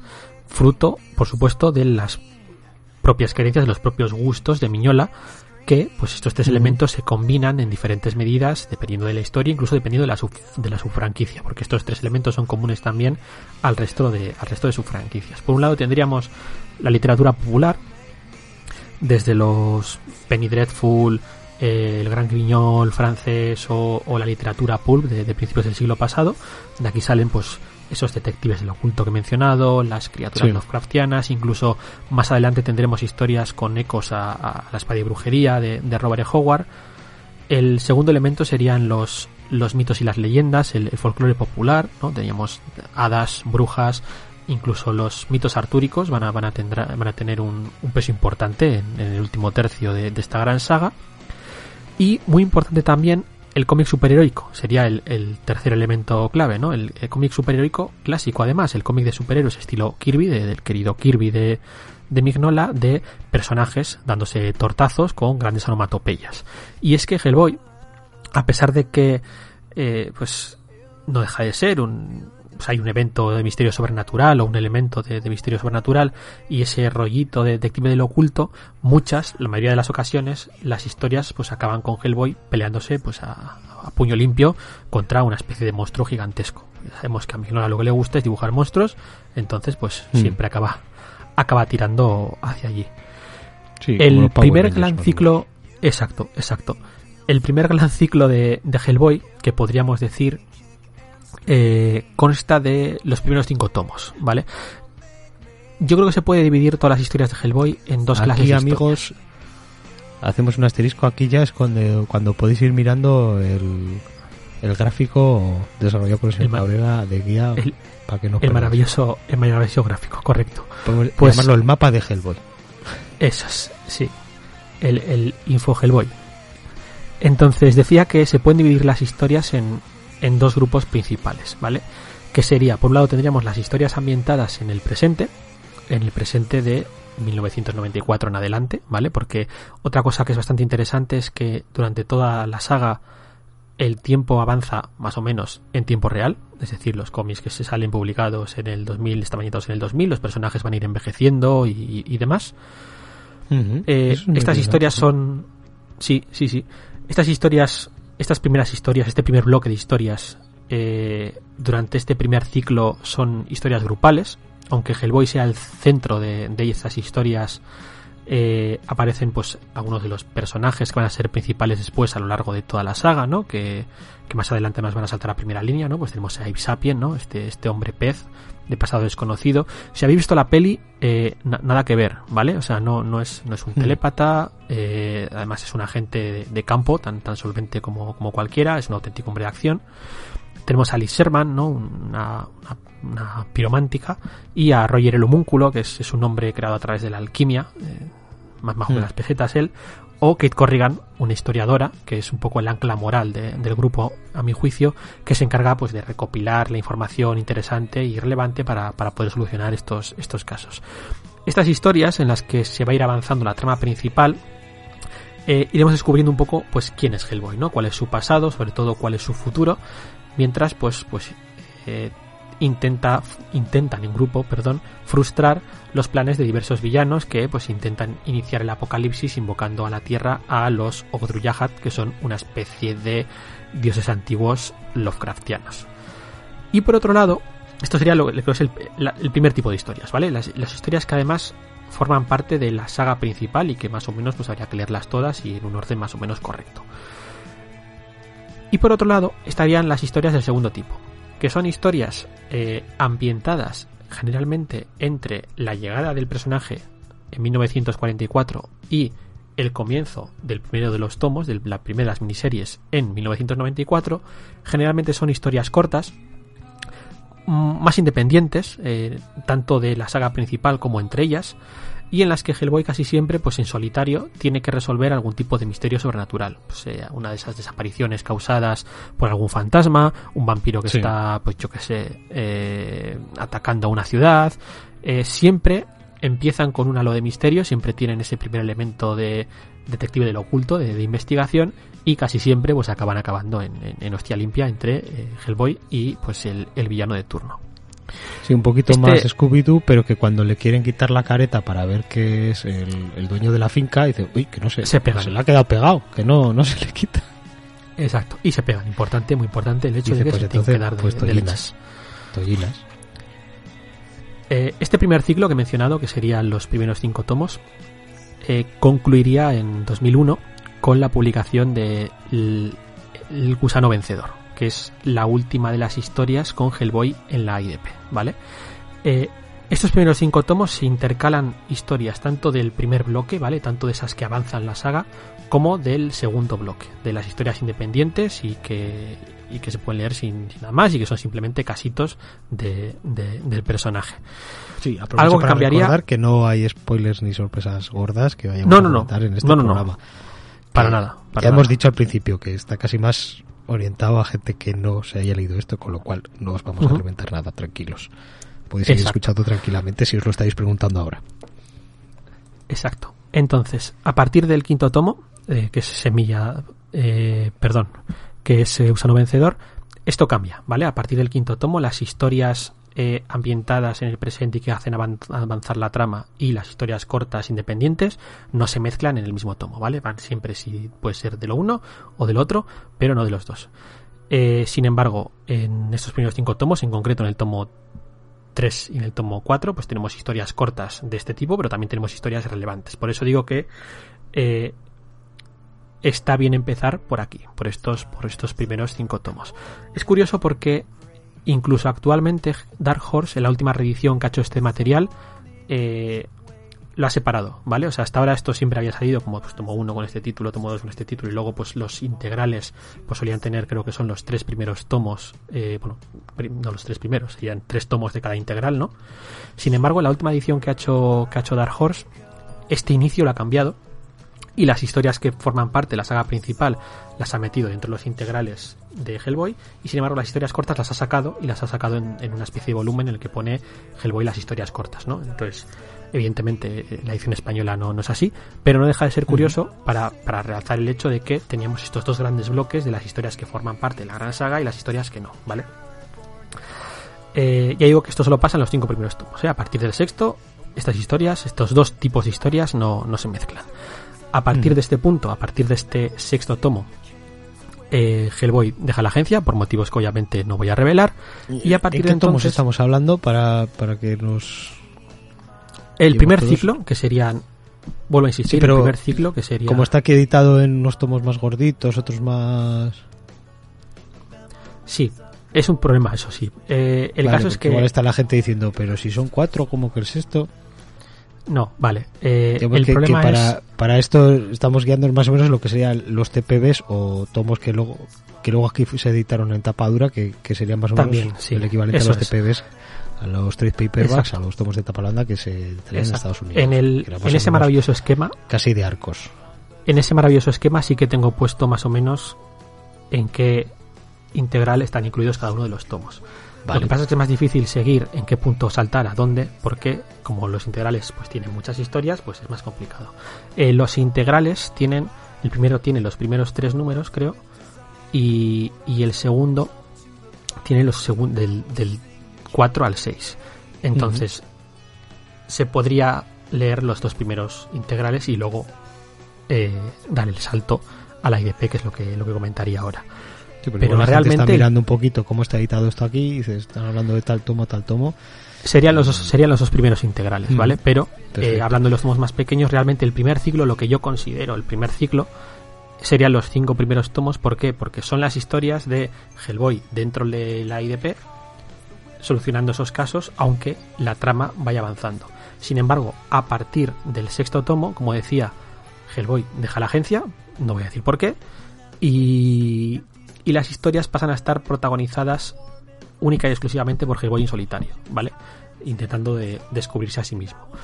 Esto es interesante porque esto va a servir como excusa a Miñola para empezar a publicar los cómics de la IDP en solitario, sin Hellboy, primero de manera más tímida, en la que pues él se va a encargar de los guiones y otros dibujantes eh, se van a encargar de sacar adelante el, el- el trabajo. Pero bueno, antes de pasar a la IDP, vamos a seguir con, con Hellboy en, en este segundo bloque, ¿vale? Bueno, pero me estás hablando de tomos y ya sabes que esto aquí está editado de varias maneras. Están los tomos, están los integrales y la gente se puede estar liando un poquito. ¿A qué- a- estás diciendo que vamos por el quinto o sexto tomo y esto en qué se correspondería con los integrales, porque me imagino que te refieres a un poquito lo que serían los TPB Susa, que aquí se editó en tomos tapadura. Sí, sí, eso es. Eh, vale, es un poco complicado, ¿vale? Porque los integrales, claro, al abarcar más, más volúmenes, más páginas, pues los saltos entre series son más, son más complejos y además los integrales incluyen tanto historias del tipo 1 que hemos mencionado, de los que hacen avanzar la trama, como de las que están ambientadas entre el 44 y el 94, esas historias cortas, de más corte independiente. Entonces, eh, todo este primer ciclo está ya contenido en los integrales 1 y 2, ¿vale? Lo que pasa es que, aparte de tener estos cinco tomos que hemos mencionado, tienen también el sexto, que, que en realidad no sería, no sé hasta qué punto podríamos considerar que pertenece al, al segundo ciclo, o más bien hace una especie de epílogo del primero y prólogo del, segundo, que sería Lugares extraños, que en realidad es el, el noveno tomo en, en orden de publicación, que es el que tiene la primera historia con Hellboy lejos de, de- de la IDP. Pero es que además de estos, pues eh, eh, los primeros dos integrales pues incluyen también eh, La novia del infierno y otros relatos y, y- y es una historia que, que va un poco más aparte. Entonces es más complicado, no miento, esa sería el, el integral 3. La que tienes tiene eh, La bruja troll y otros relatos y El hombre retorcido y otras historias, que son también dos tomos que tienen historias cortas de, de las que están ambientadas eh, antes de que empiece la saga principal en 1994. Entonces, ¿dónde está contenido? Por preguntar, por contestar ya rápidamente, ¿dónde está contenido este Sí. primer ciclo? Pues este primer ciclo serían los dos primeros integrales, pero pues es- los dos primeros dos integrales tienen también material adicional, no solamente estos, estos primeros cinco o seis tomos. Ujú, Vale, pues bien, pues para, para retomar un poquito y saber dónde está un poquito de lo que hemos estado Sí. hablando hasta Sí. ahora. Así que yo creo que también el recordad esquema- que en el, en el propio esquema pues os podéis, os podéis eh, apoyar. Sí, sí, como ibas a comentar. Sí, que se ve, que se ve, el, el esquema también está, está incluido un poco con el fondo, se utiliza para ver qué material hay en cada integral. O sea, no solamente está, el, el esquema está basado en los, en los TPBs, en, lo- en los tomos independientes, pero sí que incluyo más o menos una forma gráfica que esté incluido en cada uno de los integrales para que se vea más o menos claro. Y ya si quieres, pues antes de centrarnos en la IDP, aunque la IDP arranca de este punto, vamos a hablar del segundo ciclo de, de Hellboy. Ya hemos dicho que tiene un primer prólogo que con las dos últimas historias dibujadas por Mignola de momento, porque luego, pues según se empieza a diversificar la franquicia, pues Mi- Mignola se va a ver forzosamente obligado a alejarse temporalmente de la mesa de dibujo, ¿vale? Pues el tiempo material es el que es, no, no da más de sí, entonces apenas ese, ese tomo que hemos mencionado se publica en, en cinco años, o sea, en, en, en cinco años solamente publica cuatro grapas de, de Hellboy y, ve pues que no, no, no puede avanzar, que serían estas dos miniseries que, he mencionado que están incluidas en el tomo, el de lugares extraños, eh, que sería a la isla y- ritmo, ritmo Madureira, total. eh, eso es, así que pues ve que no, no puede seguir así, eh, al final pues el hecho de tener que guionizar también, está haciendo no solamente de editor, está haciendo también de guionista, pues es, eh, acaba contando con otro dibujante para seguir las historias que consta, las que consta el segundo ciclo, que sería Duncan Fegredo, ¿vale? Duncan, un Duncan Fegredo, por cierto, muy miñolizado, porque aunque es verdad que tiene entidad propia, eh, se adapta. Se ve que tiene un estilo muy similar, o sea, es, fácilmente reconocible el personaje y demás, o sea, que queda, queda muy bien, o sea, tiene identidad propia, pero no rompe con el anterior estilo de, de las historias del personaje. Entonces, eh, Duncan Ferredo y Minion al guion harían esta, este segundo ciclo, que estaría, costaría de la trilogía que son La Oscuridad Llama, La Cacería Salvaje y La Tormenta y la Furia. Y insisto, un ciclo más protagonizado únicamente por, por Hellboy, ya lejos de la, de la agencia, y en la que pues tiene que descubrirse un poco a sí mismo, ¿vale? Descubrir quién es, cuál es su destino y, y, qué es lo que va a hacer con toda esta información, ¿vale? Eh, esto nos llevaría hasta 2011 y en el 2012 Mignola volvería a la mesa de dibujo con, las, con los 10 números de los que consta Hellboy en el infierno, ¿vale? Que continuarían la saga principal, que serían publicados entre 2012 y 2016, ¿vale? Eh, igual que en el primer ciclo, eh, todo este tiempo se van a seguir publicando, aparte de todas estas historias que estoy mencionado, historias cortas, historias independientes, eh, relatos cortos que se publican en, las, la revista de Dark Horse Comics Presents. Lo que estoy hablando ahora mismo básicamente es de la saga principal, pero aparte de todo esto van a seguir saliendo cositas, eh, generalmente con, con, otros dibujantes y lo que he dicho antes, ambientadas en el periodo de tiempo que va desde 1994, 1944 perdón, y 1994. Historias independientes, todas ellas muy chulas, con dibujantes de la talla de Richard Corben, que es que es uno de los que va a tener un papel muy importante en, la franquicia, que es el que se encarga de dibujar cosas como El hombre retorcido, Macoma o, La novia del infierno. Perfecto. Tónica que ha seguido todavía a día de hoy porque se siguen publicando eh, historias ambientadas en este periodo de tiempo contando historias cortitas de, misiones del personaje en, en, este periodo en este periodo de tiempo entre 44 y el 94. Así que, bueno, pues recapitulando un poco, eh, esta particular, no sé si llamarlo ya de lectura porque no, no, no, no me termina de convencer. Eh, las historias principales son las que eh, aparecen. recorrido, vamos a llamarlo sí, recorrido. Me parece recorrido editorial que a veces lo hemos hecho con personajes, de hecho. Exacto. Las historias principales son las que transcurren en el presente, o desde el, desde el 1994 hasta el presente. Serían los cinco primeros tomos, que es hasta que deja la IDP eh, eso podría ser llamado el ciclo 1. Luego tendríamos lugares extraños más la trilogía de, de, Fegredo, que podríamos llamar ciclo 2.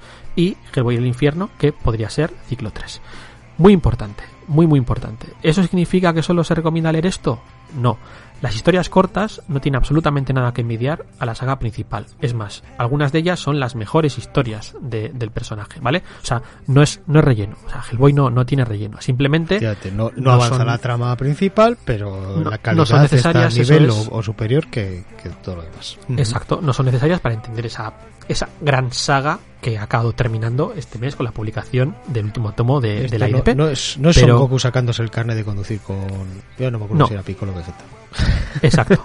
Cuando el caso es que cuando Miñola quiere hacer una historia, es, es, una forma que el propio autor tiene de, de dividir, ¿no? las, las, dos principales eh, vertientes del personaje. Cuando Miñola quiere hacer una historia en la que no va a avanzar la trama principal y que, y que no es necesaria para el entendimiento de la trama principal, pues en lugar de empezar con un cartelito que pone eh, Cornualles, Costa de Inglaterra, actualidad, pone Cornualles, Costa de Inglaterra, 1967. Eso es todo. Esa es toda la diferencia realmente que, que tiene. Entonces, como lector nos sirve para identificar eh, a cuál de los dos grupos pertenecen las historias, pero es que todas son muy buenas. Entonces recomiendo encarecidamente leerlas, ¿vale? me imagino que todo suma, o sea, todo enriquece el personaje. Exacto, exacto.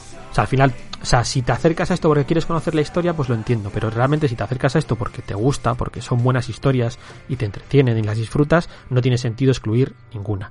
Quizás, quizás las que igual sí que son algo menores son los cuatro tomos que no están incluidos dentro de la continuidad oficial, porque en su mayoría eh, no están o no, no estaba Miñola involucrado en la creación, ¿vale? O Estos que tienes aquí en el gráfico abajo a la izquierda que pone fuera de continuidad del 6 al 8 y el 14.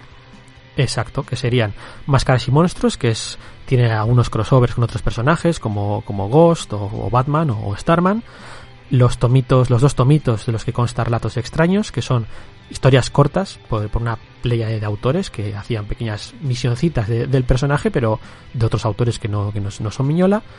Y por último, pues Hellboy Jr. con, con un Hellboy bebé viviendo aventuras en el infierno y que hace Bill Grant, que es el, el creador de, de Ren y Stimpy. Igual este último es el más gracioso de, de- de todos ellos. Curioso, sí. Pero insisto, o sea, no están dentro de continuidad y por eso los he sacado un poco, un poco fuera. Y así está, quieres, está pues muy bien, ¿eh? El, el mapa este. O sea, Sí, una- ¿verdad? si lo ves a primera vista, dices, madre mía, esto, cosas, números y, y palabras y, y letras. Pero según te voy escuchando, eh, me viene muy bien para, para seguirte. Espero que a nuestros oyentes también. Maravilloso. Pues si quieres pasamos ya al, al segundo gran bloque, que sería la, la, la IDP.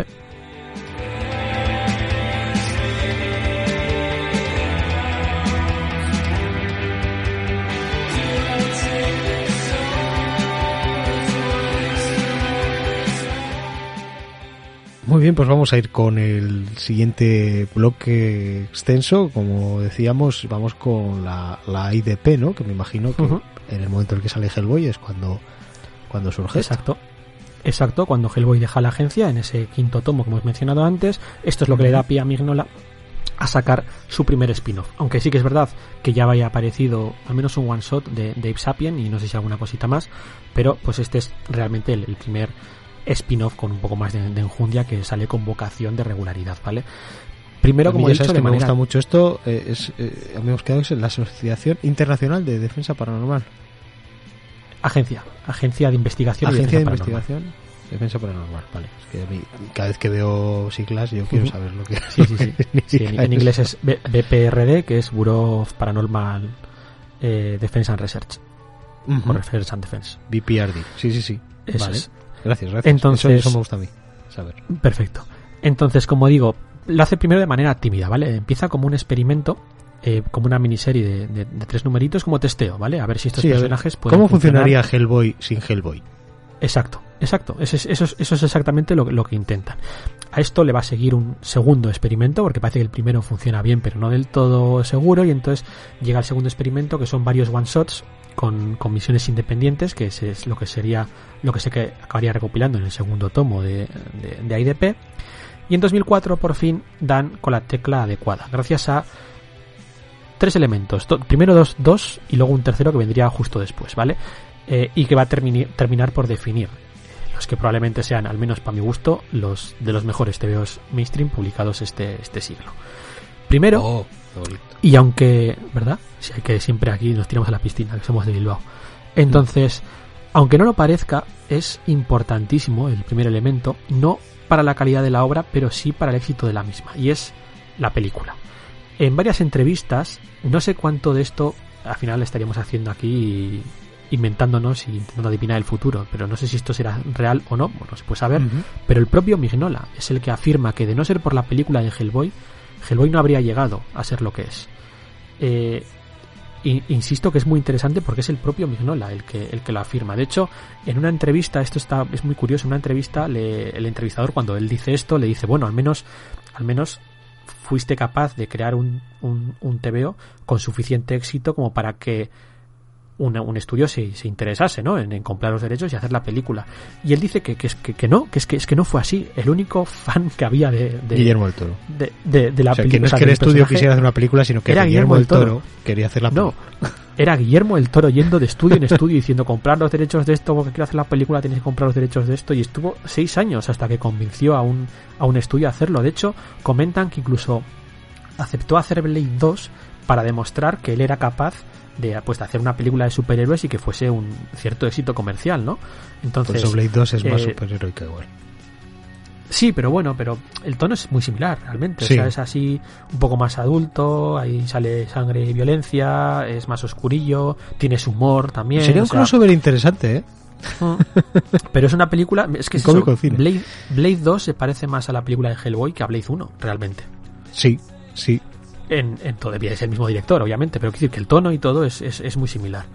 Y si nos fijamos, el, el, periodo de más intensidad de la franquicia, el que más, en el, el, que más cómics se publican, es entre el 2010, el 2006, perdón, y el 2016 aproximadamente, que es empieza a subir entre el 2004 y 2005 y luego tiene ahí 10 años en los que se mantiene con un, con un ritmo de publicaciones eh, en grueso, quiero decir, en volumen de, de, de cómics publicados muy, sí. muy, muy alto y luego pues a partir de 2016 o así, pues empieza, empieza, empieza a bajar, ¿vale?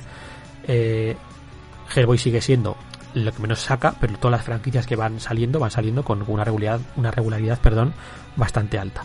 Sí, al estar otros autores implicados, etcétera. Uh -huh. Sí, exacto. Por eso y el segundo, ahora que has hablado de la película mínimamente, que de una serie que él no sabía si iba a pasar de, de un TPB o casi de una grapa, uh -huh. pues tuvimos incluso pues, un proyecto transmedia sí, que, del que sí. hubo dos pelis y cuando hay una segunda peli es porque la primera funciona que, que sí sí sí está, está, está, claro o sea, cuando... ya, ya, digo que no sé mm. no sé cuánto de esto es real o sea no sé si realmente se puede achacar a la película el éxito o simplemente si la película también hubiese funcionado porque ya hemos dicho que esto lo afirma Mignola pero ya hemos dicho que Mignola parece que es un tipo bastante inseguro entonces no sé si será cierto o no pero bueno eh, yo creo que sí que es verdad que tuvo bastante importancia insisto, no en la calidad, porque la calidad no se ve afectada por el hecho de que se haga una película o no, pero en el sí. éxito, en el que la gente se acercase al TVO por la película, pues es probable que sin la película no hubiésemos tenido, como mínimo no hubiésemos tenido tanto volumen de publicación.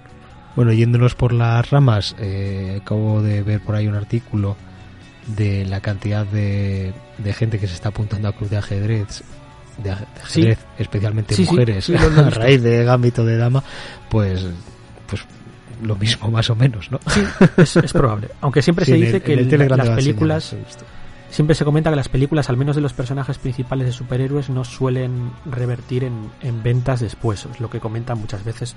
Todo, como no se saben los números, pues no lo sé. Pero bueno, no deja de ser interesante. El, y el espaldarazo está ahí. Sí, sí.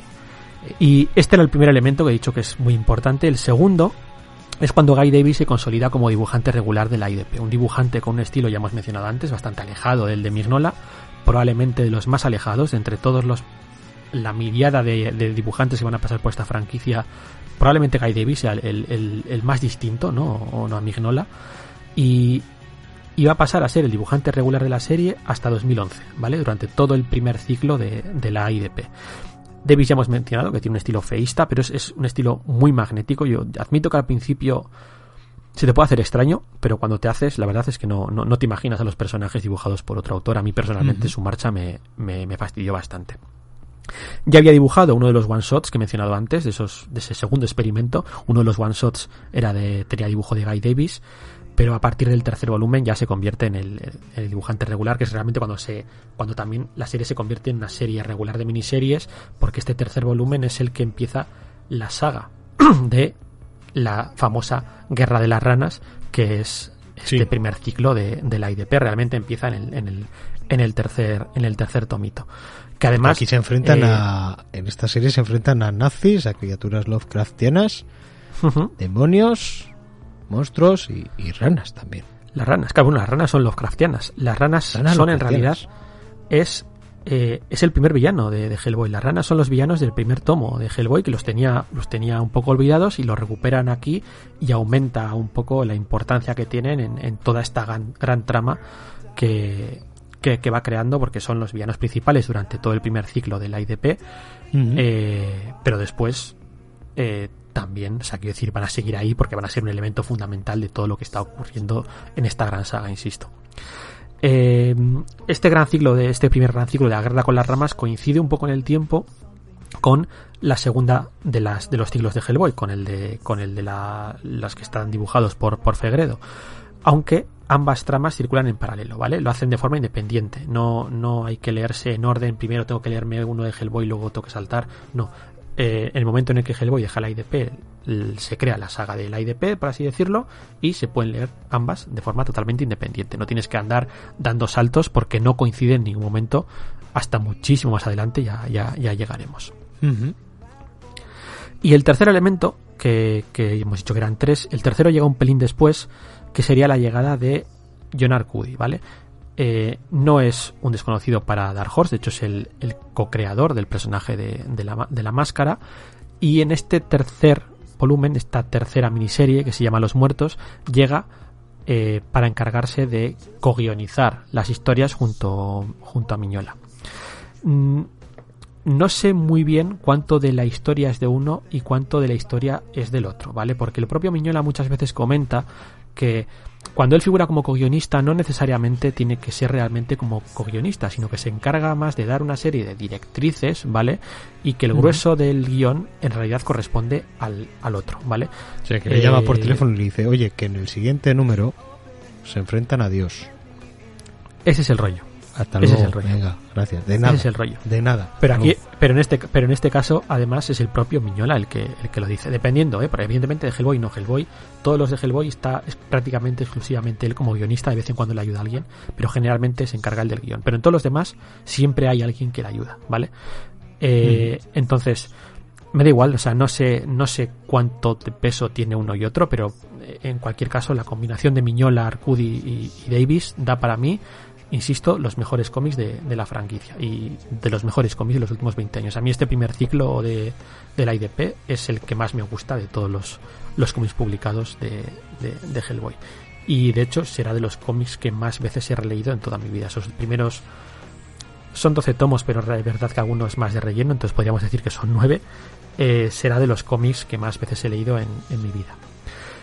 Eh, en este caso, la serie, aunque sigue siendo una serie de miniseries, como hemos dicho antes que es un estilo muy de, de Dark Horse, miniseries de 5 números, tiene una publicación bastante regular, ¿vale? Entre 2004 y 2010 se publican estos 12 tomos que hemos mencionado que comprenderían las guerras de las ranas. Si ves el, el, el gráfico, pues serían los primeros cuatro integrales, ¿no? De, de, de la IDP. Sí.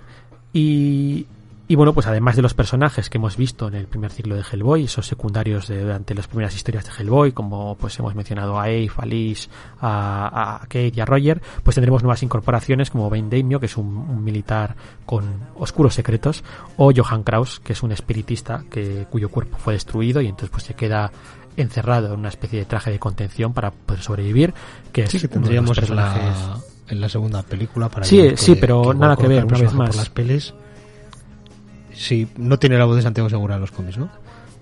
No, pero es que tampoco la personalidad tampoco es la misma. O sea, quiero decir que no se parece muchísimo. El que más se parece es Hellboy tampoco tanto. Y quizás. O sea, Abe Sapien es que tampoco, tampoco, tiene la voz de José Mota en los cómics.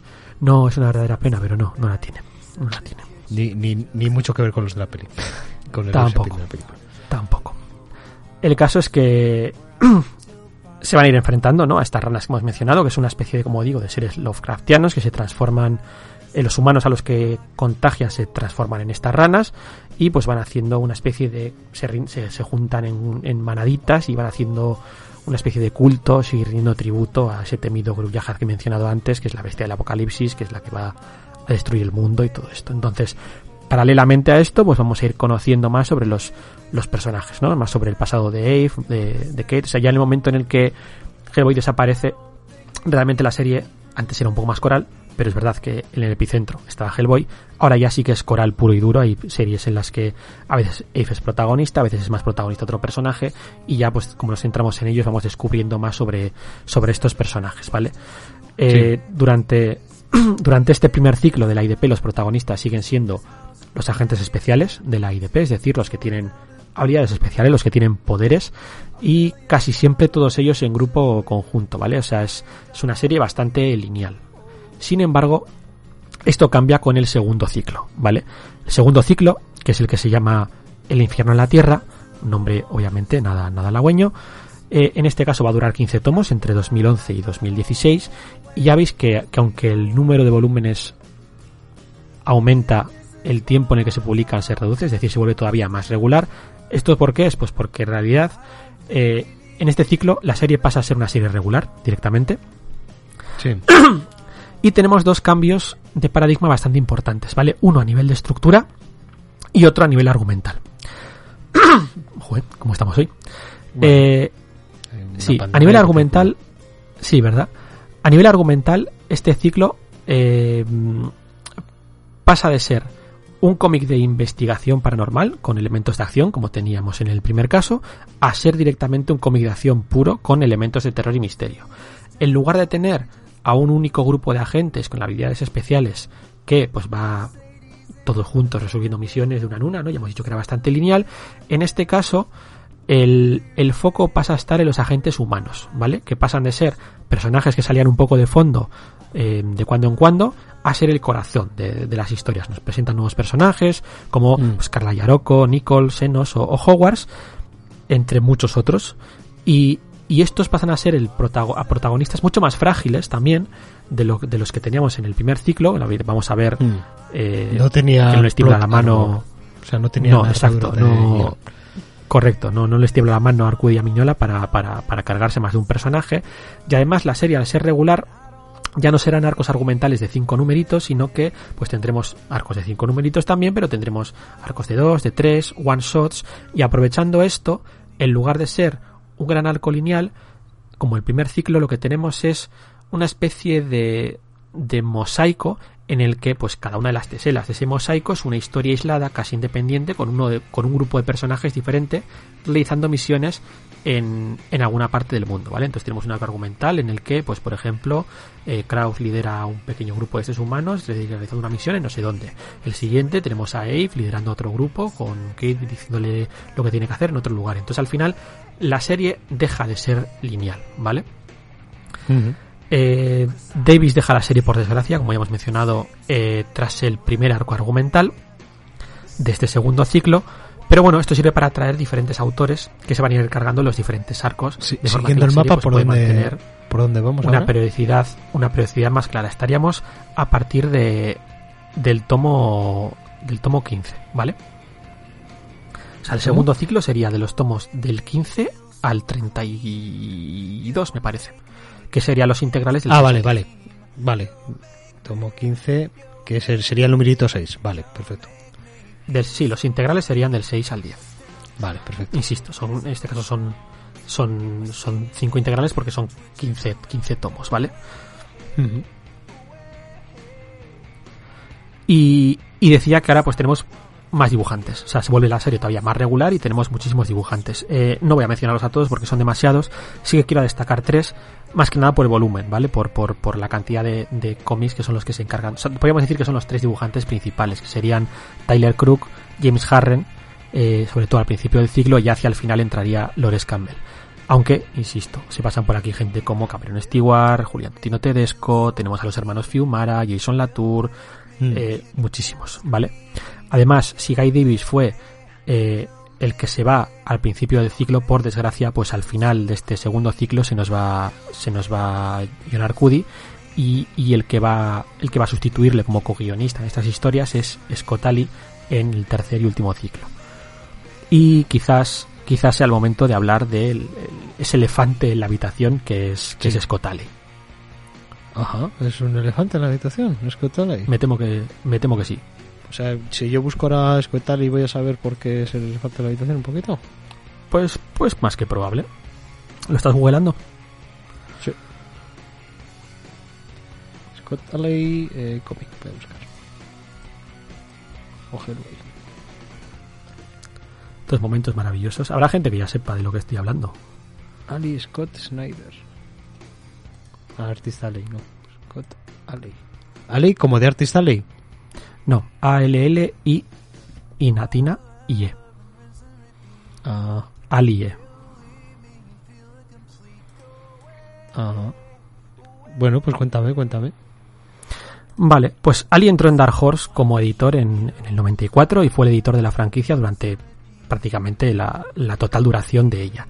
Además, es co-guionista con Mignola, como, como digo, de este último arco de la IDP y de todo lo de Abe Sapien, que luego llegaremos y lo, y lo mencionaremos, llegando incluso ah, a ser aquí estoy editor en jefe de la editorial. Este verano, sí. Sí, este verano ha sido como el, el, el, el clavo final. Eh, llegando a ser editor en jefe, insisto, de la editorial entre el 2012 y 2015.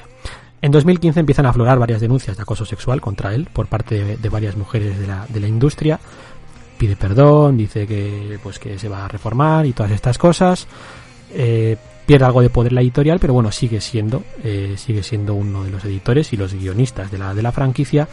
En 2017 vuelven a aflorar nuevos casos, momento en el que en teoría deja la editorial, aunque seguirá trabajando para ella como freelance, y finalmente en el 2020 pues salen nuevos casos y ya es la gota que colma el vaso y Dark Horse públicamente dice que deja de trabajar, que deja de trabajar con él.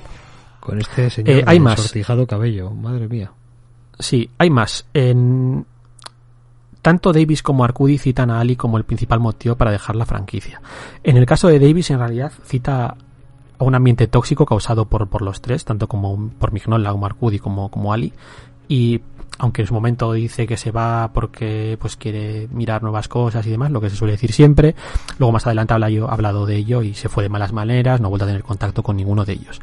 En el caso de, Ar- de Arcudi sí que cita específicamente y únicamente a Scott Ali, dice que eh, pues que se había cansado, ya se había quejado a Mignola muchas veces de él y ya cuando la situación se volvió insostenible es cuando se va. De hecho, eh, aunque sus últimos números son de 2016, él afirma que los guiones ya estaban terminados desde 2004. O sea, que, es cuando salen realmente las, las, las, noticias, cuando dice, mira, hasta aquí he llegado y, y ahí os quedáis y si no echéis a este, pues el que se va soy, soy yo. Y, y probablemente sea el tipo que más daño ha hecho a la franquicia. O sea, hubiese sido mucho mejor tener a Arcudi porque realmente Scott Ali no es un gran guionista. Eh, al margen de pues todo este tema que tiene, que tiene detrás. Elefante en la habitación totalmente. La polémica. ¿Verdad? Mira, me suele ¿Verdad? gustar las polémicas, pero cuando van por estos lares... pues, Sí, ¿verdad? No gusta. hay que gusta- mencionar, gusta- pues porque es algo importante que ha tenido peso en, en el devenir de la franquicia. De cara a que, pues, ha habido gente que se ha salido, gente muy importante. Pero es una... Una movida. Una movida.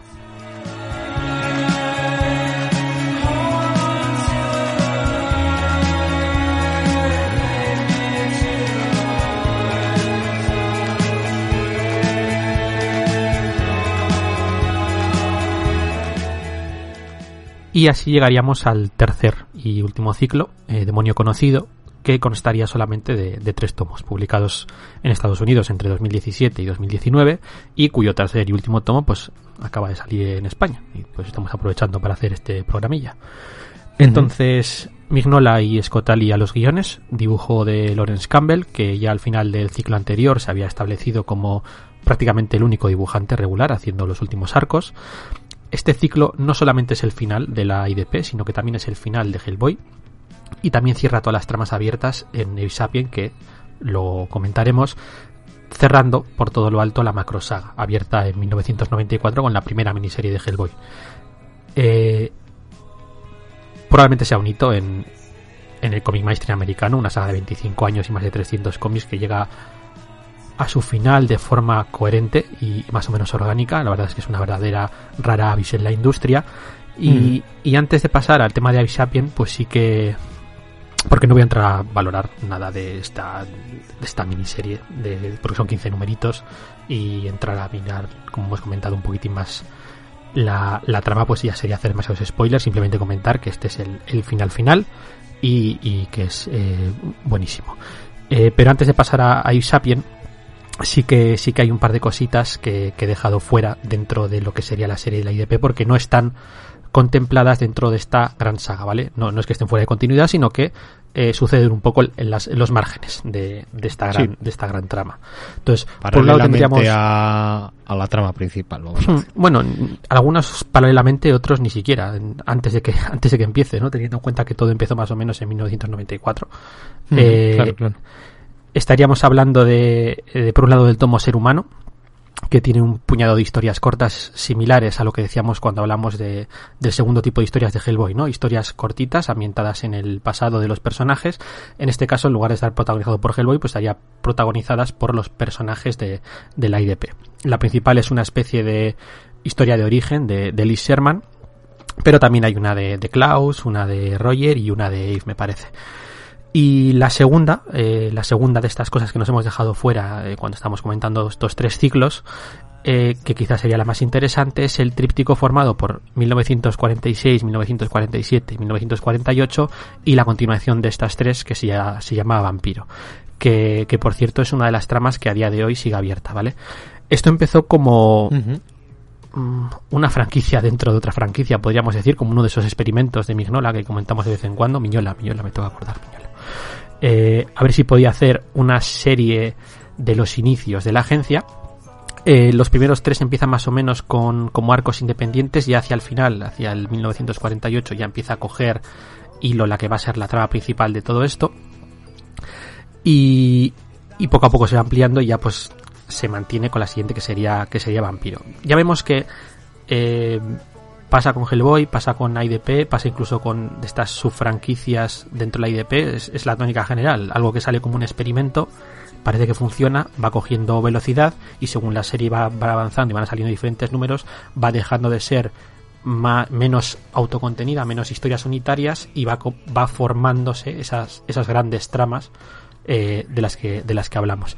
En este caso estaría ambientada justo después de, de la Segunda Guerra Mundial, perdón, Hellboy aún no es un agente de, la agencia y por lo tanto los protagonistas van a ser pues Trevor Battlehome que pues mira es un creo que es un personaje que todavía no, no, habíamos mencionado que es este líder de la IDP en los primeros en los primeros años que hace un poco de figura paterna de, Hellboy y una serie de agentes de la IDP los primeros agentes de la IDP casi todos veteranos de la Segunda Guerra Mundial y los villanos, en este caso, pues como se podía haber deducido por el título de, del cuarto tomo, van a ser vampiros. Eh, uh -huh. Unos vampiros que, bueno, pues eh, intentan, digamos, salir a la luz y da, darse a conocer y hacer una especie de, de pacto y gobernar todo el mundo, y bueno, pues todas estas cosas. Entonces, de hecho, a partir del cuarto tomo, eh, no es que el cuarto tomo se titule vampiro, sino que el cuarto tomo podríamos decir que es el primero de esta subfranquicia llamada IDP Vampiro. Lo que pasa es que también ha sido el primero y, y el último. Eh, ya hemos dicho que cuando Mignola, bueno, la forma de trabajar de Mignola es un poco eh, que él es casi como una especie de editor dopado, ¿no? Y que son otros los que los que realmente hacen los guiones. En este caso son los hermanos Fabio Moon y Gabriel Ba, que también uh -huh. son los dibujantes de, de, de, de, estas historias, obviamente, y que son los arquitectos de, de todo esto. Lo que pasa es que, pues desde que salió el, este cuarto tomo, Vampiro, pues no han regresado. Sí que han hecho un par de historias cortas publicadas en, en algunos especiales de, de, de, Hellboy. Por ejemplo, todos los, todas las navidades suele haber un, una grapa de, de especial Navidad que suele tener varias historias cortas de personajes de la editorial. Pues en estas de vez en cuando han vuelto los dibujantes a hacer una historia ambientada en este, en este momento histórico, ¿no? Con estos personajes. Pero, pero la realidad es que el último tomo, el cuarto, se publicó en 2013. Mira que ha llovido desde Mm, entonces. Eso, eso te iba a preguntar. ¿Cuándo, sí. hace, ¿Hacía cuánto se había publicado? Sí, sí, ya? el cuarto tomo Vampiros del 2013 y de vez en cuando que le han preguntado a Mignola a ver si esto se va a retomar, dicen que, eh, que no es realmente cosa suya, que es cosa de, de Fabio Muni y Gabriel Bay, que ellos pueden volver a seguir contando esta historia cuando, cuando, cuando quieran. Uh -huh. Bueno, pues a ver si, si lo hacen, ¿no? Sí, sí, porque es de las pocas tramas eh, que, que, a día de hoy que queda, que queda abierta, sí, sí. Uh -huh. Bueno, pues y así quieres además nos quedemos sin el resto, pues la gente igual tiene ganas de más y pues, uh -huh. les meten caña por redes sociales a, a los a ver, a ver, a ver, a ver. Sí, porque estaba muy interesante. Bueno, aparte de que pues eh, el dibujo de estos dos a mí me gusta mucho, son, son, buenísimos y siempre es bueno tenerles por ahí. Y la verdad es que hace bastante que les tengo un pelín perdidos, perdidos la pista. Mm. Y pasaríamos a la tercera gran subfranquicia dentro de la saga la tercera que está incluida dentro de la gran saga, ¿vale? Que sería, ya lo hemos mencionado antes, Ape Sapien. Esta es la más corta. Vamos un poquito por, por, extensiones, ¿no? Estamos... Sí. La, la, tercera en, bueno, en importancia y también... bueno, es, es, o... es, relativo porque, porque sí que es verdad que evidentemente la primera y más importante es, es Hellboy, pero realmente la que más números tiene y, y la que sea, incluso la, la, que da final a la saga es, es uh -huh. Que, que es la, que ah, la segunda. Curioso, curioso. Lo que pasa es que no deja de ser un spin-off, aunque luego acaban juntándose todos, porque lo, lo, que he mencionado antes, los tres últimos números, las tres últimas um, tomos de IDP, ese Demonio en la Tierra, que fue una serie regular de 15 numeritos, que se publicó en formato TPB en estos tres tomos, en realidad retoma la trama, retoma las tramas tanto de todo lo anterior de la IDP, todo lo anterior de Hellboy, incluyendo Hellboy en el infierno, y lo que vamos a mencionar uh -huh. ahora de Dave Sapien. Y todas esas tramas convergen en esos 15 números, en esos tres tomos, y les da final a todos. Entonces el demonio en la tierra es, es, es el final de, de, todo esto, ¿vale? Aunque, aunque el título sea IDP y no, y no Hellboy. Uh -huh. Sí, pero bueno, lo tenían que tener dentro de alguno de los paraguas y, uh -huh. y decidieron en, en ese, ¿no?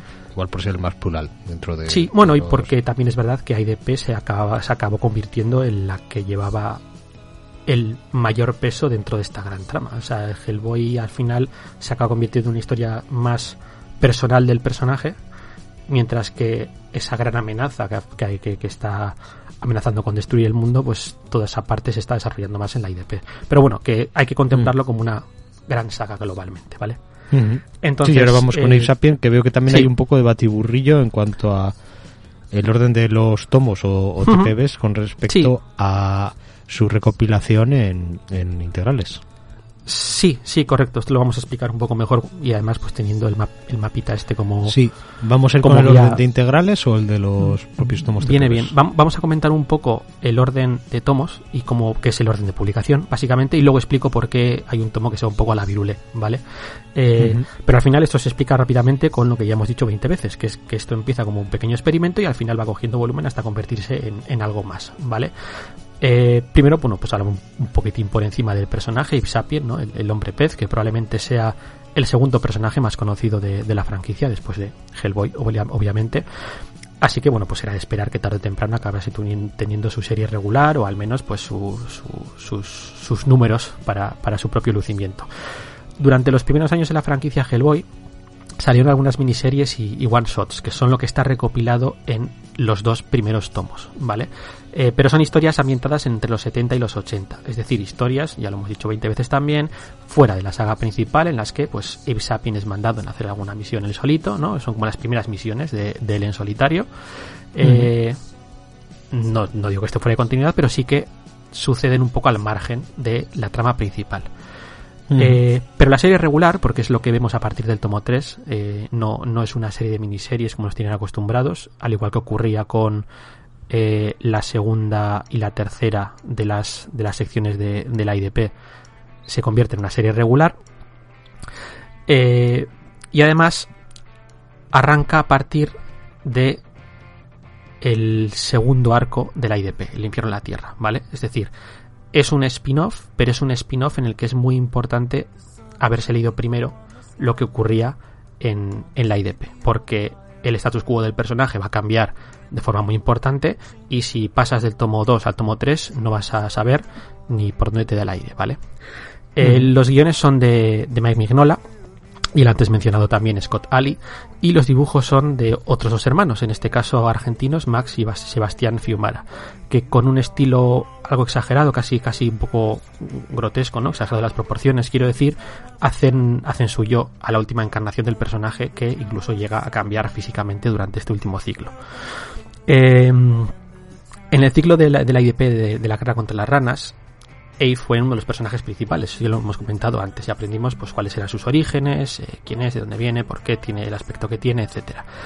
Eh, sin embargo, al igual que ocurría con Hellboy, Abe en un momento dado se va a ver obligado a dejar la agencia y por esto decíamos que es importante llegar hasta ese punto en, en la IDP y vivir sus aventuras en solitario tratando un poco de descubrirse a sí mismo y sabiendo cuál es su origen y qué pretende hacer con su vida, etcétera. Es una serie eh, muy a lo increíble Hulk, ¿vale? A la serie de Increíble Hulk me refiero a la serie de televisión, en la que pues él va mm. vagando por los Estados Unidos y viéndose envuelto en diferentes líos, de los que pues no puede huir o no quiere huir un poco sintiéndose obligado a ayudar a, la gente pues en la medida de lo que puede, porque al fin y al cabo pues, es una gente de la idea. Cada capítulo pues va haciendo auto-stop eh, en cámara lenta más o menos mientras Sí, correcto, correcto. Pero, pero es, es verdad que es, es, casi un viaje, ¿no? Él, él, va viajando por los Estados Unidos y pues son cada arco es una pequeña parada. Así que hay, ojo, sí que hay una trama principal detrás de todo esto, una trama río que mm. se va desarrollando desde el principio de la serie regular hasta el final de la serie regular. Pero es verdad que los arcos son bastante, bastante independientes. Eh, porque lo que ocurre que es que debido a los hechos narrados en el infierno de la tierra, una vez insisto que es importante haberse leído esto antes, el mundo está muy cambiado, ¿vale? Eh, entonces la serie es muy dependiente de, de, estos, de estos cambios. Eh, en realidad la saga principal de Ipsapien es lo que decimos, son los tomos del 3 al 8, ¿vale? Que son los que están recopilados en los dos primeros integrales, al menos la edición que está siguiendo Norma. El primer integral que ha salido ya de Ipsapien no contiene los tomos 1, 2 y 3, sino que tiene 3, 4 y 5, ¿vale? Los dos primeros. Y el último, el noveno, van aparte. ¿Por qué? Eh, el tomo noveno es un poco raro. Eh, el tomo noveno son, al igual que ocurría con los dos primeros, son historias cortas ambientadas en el pasado del personaje. Lo que pasa es que se fueron intercalando dentro de la serie regular. Es decir, dentro de la serie regular, cada tres o cuatro o cinco números, pues había un one shot que en lugar de estar centrado en esa trama principal que hemos comentado, eh, ambientada en ese momento del infierno en la Tierra, la IDP, pues se va un poco al pasado y nos cuenta pues otra aventurilla de, de Isapien en su misión, etcétera. Aún así, como sí que están contadas en el presente, pues de vez en cuando pues tenemos a Isapien en el presente como narrador al principio y demás. Por eso no se pueden leer al principio, sino que es mejor pues leerlas al final. Eh, a diferencia que ocurre con los dos primeros, que sí que se pueden leer al principio como muestra, pues a ver qué tal están y, poco más. Eh, ya digo que esta saga termina en el número 8, en el tomo número 8 o en el segundo integral, si lo prefieres, momento en el cual retomaríamos al personaje en Demonio Conocido, que es lo que comentábamos antes, que es en realidad, como decíamos, eh, no el último arco de la IDP, sino el último arco de Hellboy y también el último arco de Sapien. Y de esta forma, pues estas tres grandes patas, estas tres subfranquicias dentro de la gran franquicia que es, que es Hellboy, IDP, Hellboy y Sapien, son las que forman parte de esa gran saga que de las que venimos hablando eh, con anterioridad. Todo lo demás es muy independiente. De hecho, es muy independiente tanto de todo esto que hemos estado contando, como muy independiente también entre sí mismas. ¿eh? Eh, pero digo lo mismo que he dicho cuando hemos explicado los dos tipos de historias que tiene, que tiene Hellboy, que todo es muy bueno y todo es muy recomendable. Entonces, no es conveniente centrarse solamente en la trama principal. Eh, un ejemplo muy chorra, eh, para que se vea esto, pues sería, por ejemplo, yo que sé, la serie Expediente X, ¿no? Que todo el mundo sabe que había capítulos que los que avanzaba la trama principal con un poco de viejuno, pero bueno. Y luego había capítulos que no tenían nada que ver que al final acababan siendo los mejores. Bueno, pues aquí pasa un poco eso. Sí que es verdad que hay una gran trama, que son las historias ambientadas en el presente, entendiéndose el presente, entre 1994 y la actualidad de Hellboy, IDP y Sapien, pero es que todo lo demás es igual de bueno, en algunos casos incluso mejor. Entonces, hmm. no es conveniente decir, pues me voy a leer solamente la trama principal porque quiero entender, porque no, no, no lo recomiendo. Eso es, porque te pierdes el capítulo musical de Buffy y Exacto, exacto. Y no puede ser. No puede ser. Bueno, pues vamos a ir con estas, creo, ¿no? Vamos a ir con estas otras otras series más independientes que comparten universo con con estas series, con estas tres series de las que hemos hablado hasta ahora, pero que casi que se podrían disfrutar sueltas, se podría decir, ¿no? Sí, sí, eso es. Eh, y vamos a empezar quizás con la que está más relacionada con, con todo esto además de ser la única que sigue abierta al día de hoy, al menos la única de la que se siguen publicando cosas de manera regular, que es Hellboy y la IDP. Poco mezcla de, las, de las dos anteriores. Ya hemos mencionado cómo Mignola utilizaba ese periodo de tiempo entre 1944 y 1994 para contarnos historias independientes del personaje.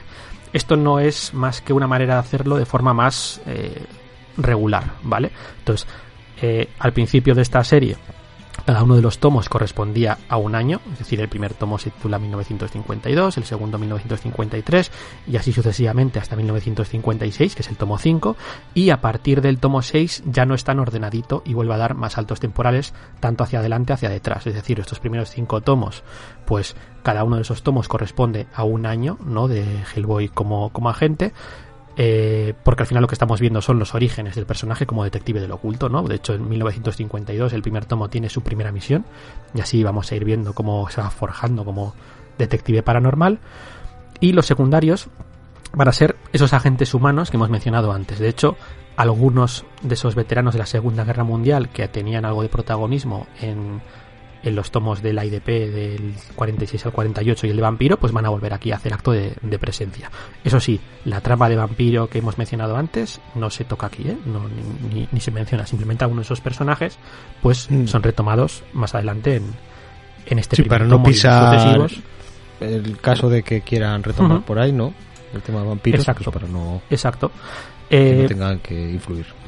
Sí, sí, de momento eh, también hay que decirlo sin mucha coherencia interna. Quiero decir, no queda un poco feo decir esto. Eh, me refiero a que no son todas ellas bastante independientes entre sí. Es decir, no hay una trama que las vaya hilando, sino que son historias cortas, al igual que ocurría cuando las escribía Mignola en miniseries o one shot, historias cortas, simplemente lo hace dentro de una serie regular. Pero eso no quiere decir que para leerse el tomo 3 te tengas que leer primero el tomo 1, porque realmente no es, no es necesario. Eh, Digo que esta es la única que sigue abierta a, día de hoy, es la única de la que siguen saliendo cosas. Llevan siete tomos publicados. En España creo que el último que ha salido es el cuarto. Y siguen saliendo, siguen saliendo en forma de one shots, miniseries, y pues cada vez que hay cinco o seis, pues lo recopilan en un tomo. Mignola sigue siendo el que capitanea todo esto. No hay un equipo creativo fijo, a diferencia de los demás. Eh, muchas veces Mignola está como guionista único, pero a veces también es cierto que pues sale alguien más acreditado que le echa una mano, como Chris Robertson, y dibujantes, pues, pues los que quieras. Eh, ben Steinbeck, Christopher Mitten, Saul Martin Buruk, eh, prácticamente cada historia tiene un dibujante distinto y, sin repetirse. Está, está muy bien, a mí me gusta mucho, pero es casi como la dosis que nos dan a los Hellboy maníacos para quitarnos el mono un rato, ahora que la gran saga pues se ha, se ha terminado, ¿no? Ya digo que a diferencia de, todo lo demás, no hay una gran historia detrás, sino que son pequeñas historias pulp, muy muy divertidas, sin ningún tipo de pretensiones, pero también sin ningún tipo de complejos, y que al final es lo que acabó siendo, perdón, lo que empezó siendo la, franquicia, ¿no? Eh, sí. Son historias, hay de todo, hay, hay arcos argumentales que en el que el tomo entero es una sola historia, hay tomitos que tienen diferentes historias cortas, incluso esto al final pues, sale en grapa, obviamente, y luego se recopila en tomo. Hay incluso grapas en las que la propia grapa tiene una, dos, tres historias, o sea, básicamente lo que decíamos antes, son historias cortas del personaje ambientadas entre el 44 y el 95, al igual que se hacían antes, simplemente un back, dentro de una serie de basics un poco. Sí, correcto, es, es un es un Back to the Basics, en, en toda regla.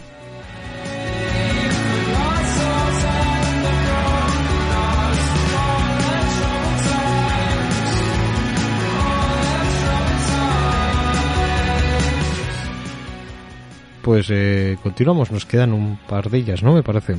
Hmm, sí, exacto. Nos quedarían un par, aparte los tomitos independientes. Sin Hellboy, sin Ape Sapiens, sin, personajes que hayan participado en, en la saga principal. Pero estas sí que sí en el mismo universo, ¿no? Pero, pero estas ya más aparte todavía que está Hellboy y la IDP que, que no deja de tener compartir protagonistas, ¿no? Con, con lo que hemos estado hablando hasta ahora. Estas ya sí que son bastante más, más diferentes. Sí, es que me visto, o sea, yo podía haber dicho que esto lo he leído, ¿eh? O sea... Sí, verdad, sí, solo con el plano, ¿eh? Qué, maravilla. Para, para, ¿Para qué me quitaré la careta? Si Spiderman no se la quita. Las películas, porque quiere, porque quiere salir mucho más el Tobey Maguire, eso. Y cuando se la quita todo sale mal. Efectivamente. Es que claro, el Toby que es el Maguire entonces se quita la, careta. Yo, ¿para qué me la habré quitado? Que sí, hombre, que me he leído yo todo. Me he leído yo todo, pero esto todo ha sido un, free flash para que se lo preparara claro. Luego, antes de, preparar. Antes de, antes de publicarlo, pues lo editas, todos esos sitios en los que dices, no sé, pues lo quitas y pones yo, sí, sí claro, correcto, sí, sí, así estoy de acuerdo. Sí, sobre todo al principio cuando digo que, que, solo he leído los dos primeros tomillos de, de Hellboy y el, y el primero de la IDP. Exacto, exacto. Bueno, pues sí, pues vamos con las dos micro franquicias más independientes que tiene el Hellboy verso. Y empezamos con Lobster Johnson o Bogavante Johnson en, castellano. Eh, se trata de un personaje que aparece mencionado en las primeras historias de, Hellboy. Posteriormente, el personaje va a tener bastante peso en el primer ciclo de, de, la IDP, el de la guerra contra las ranas. Sin embargo, ni te tienes que leer estas, sus historias independientes, me refiero, para entender lo que ocurre en la guerra contra las ranas, ni te tienes que leer aquello para entender estas historias. Son totalmente independientes entre sí. Entonces, eh, Bogavante Johnson se trata de un personaje pulp de los años 30, un, trasunto de, la sombra, ¿no? También tiene un poco de, de The Spirit, un luchador contra el crimen, mm. misterioso y, contundente en, en, su, en su estilo, que se enfrenta pues, a mafiosos, a criminales con pistolas, eh, lleva un disfraz tipo aviador y marca a sus víctimas con un símbolo o con su símbolo, básicamente, que es, que es una pinza. Entonces, son historias. No diga, Pulp, diga Bogavante Johnson.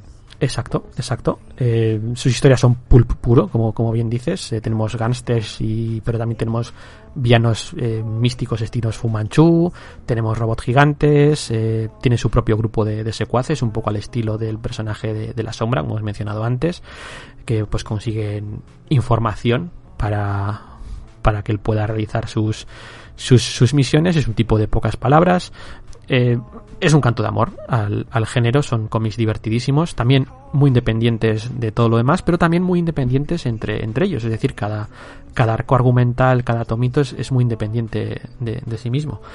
Y con un dibujo absolutamente espectacular. Eh, el guion es de, de Mike Mignola, y una uh -huh. vez más tenemos a John Arcudi, ya hemos mencionado parte muy importante de, de la franquicia.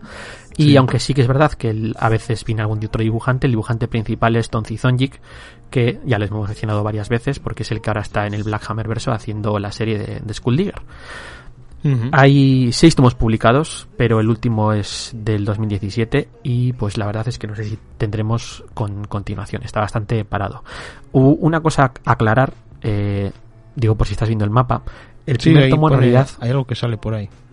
Sí, el, bueno, pero eso, eso llegaremos después. No, pero me refiero a que el primer tomo en realidad cronológicamente podríamos decir que es el último, porque sucede a finales de los años 30, mientras que los anteriores pues sí que van un poco en orden. Eh, uh -huh. eh, da igual, realmente. O sea, le, hay que leerlos en, en, en el orden de publicación. ¿eh? Esto es una chorrada cronológica. Yo creo que probablemente porque el primer tomo fue un poco un experimento. De hecho, ya un experimento anterior. La primera historia en solitario del personaje es una historia sí. corta que sí. se publicó en un one shot y que está incluido dentro del primer tomo de, de la IDP. Una Por eso lo tengo leído y, y Ah, sí.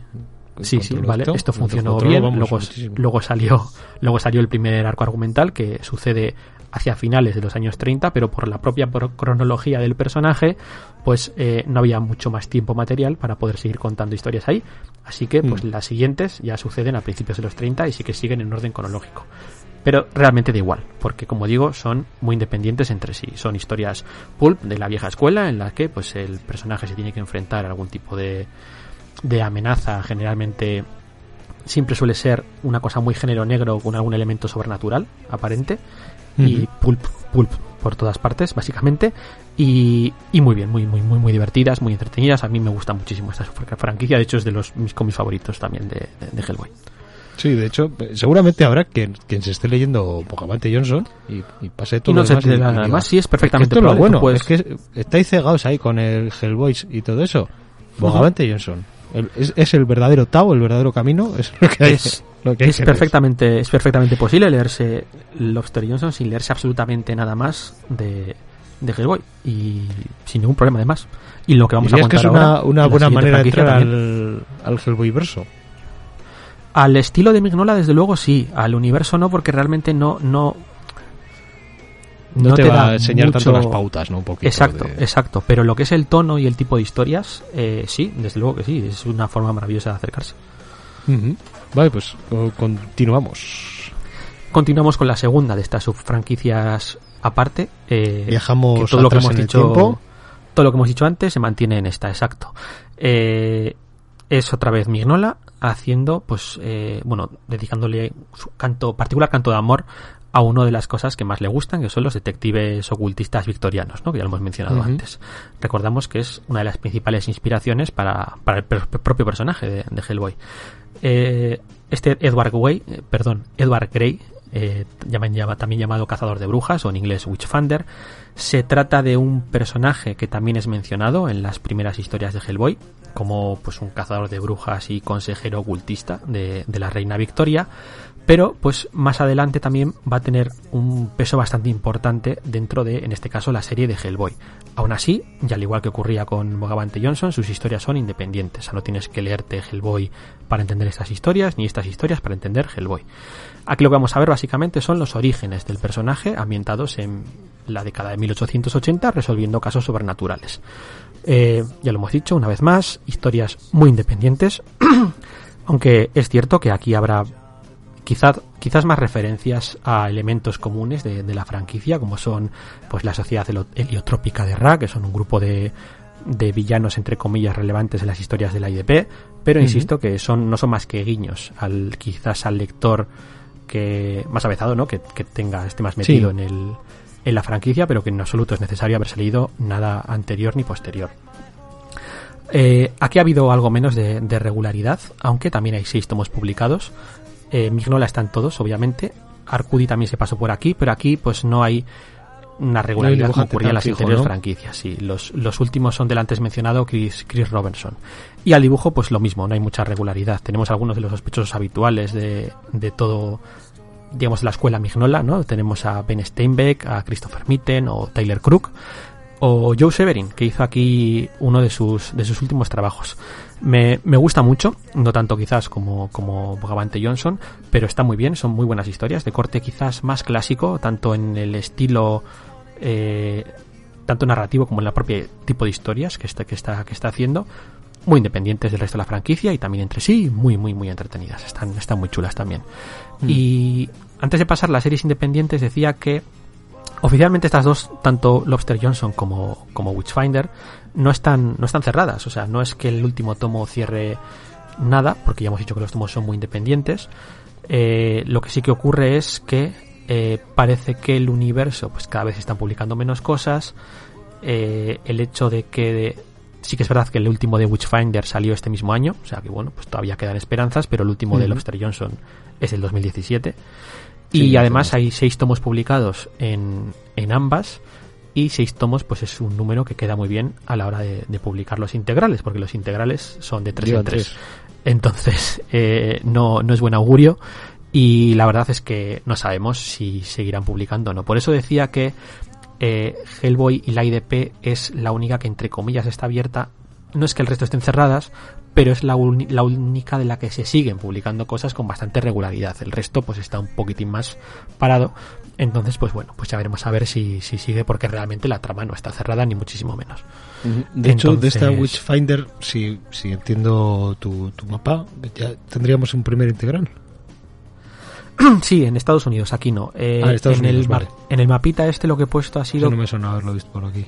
En los de Hellboy sí que he puesto los integrales eh, que ha publicado Norma, en el resto he puesto los americanos, pero básicamente porque Norma está siguiendo para el resto lo que está haciendo Norma, es decir, perdón, eh, la propia Dark Horse. de, de IDP todavía Norma no ha sacado todos, pero yo sí que he puesto hasta el último porque estoy bastante convencido de que va, va a seguir la misma tónica general.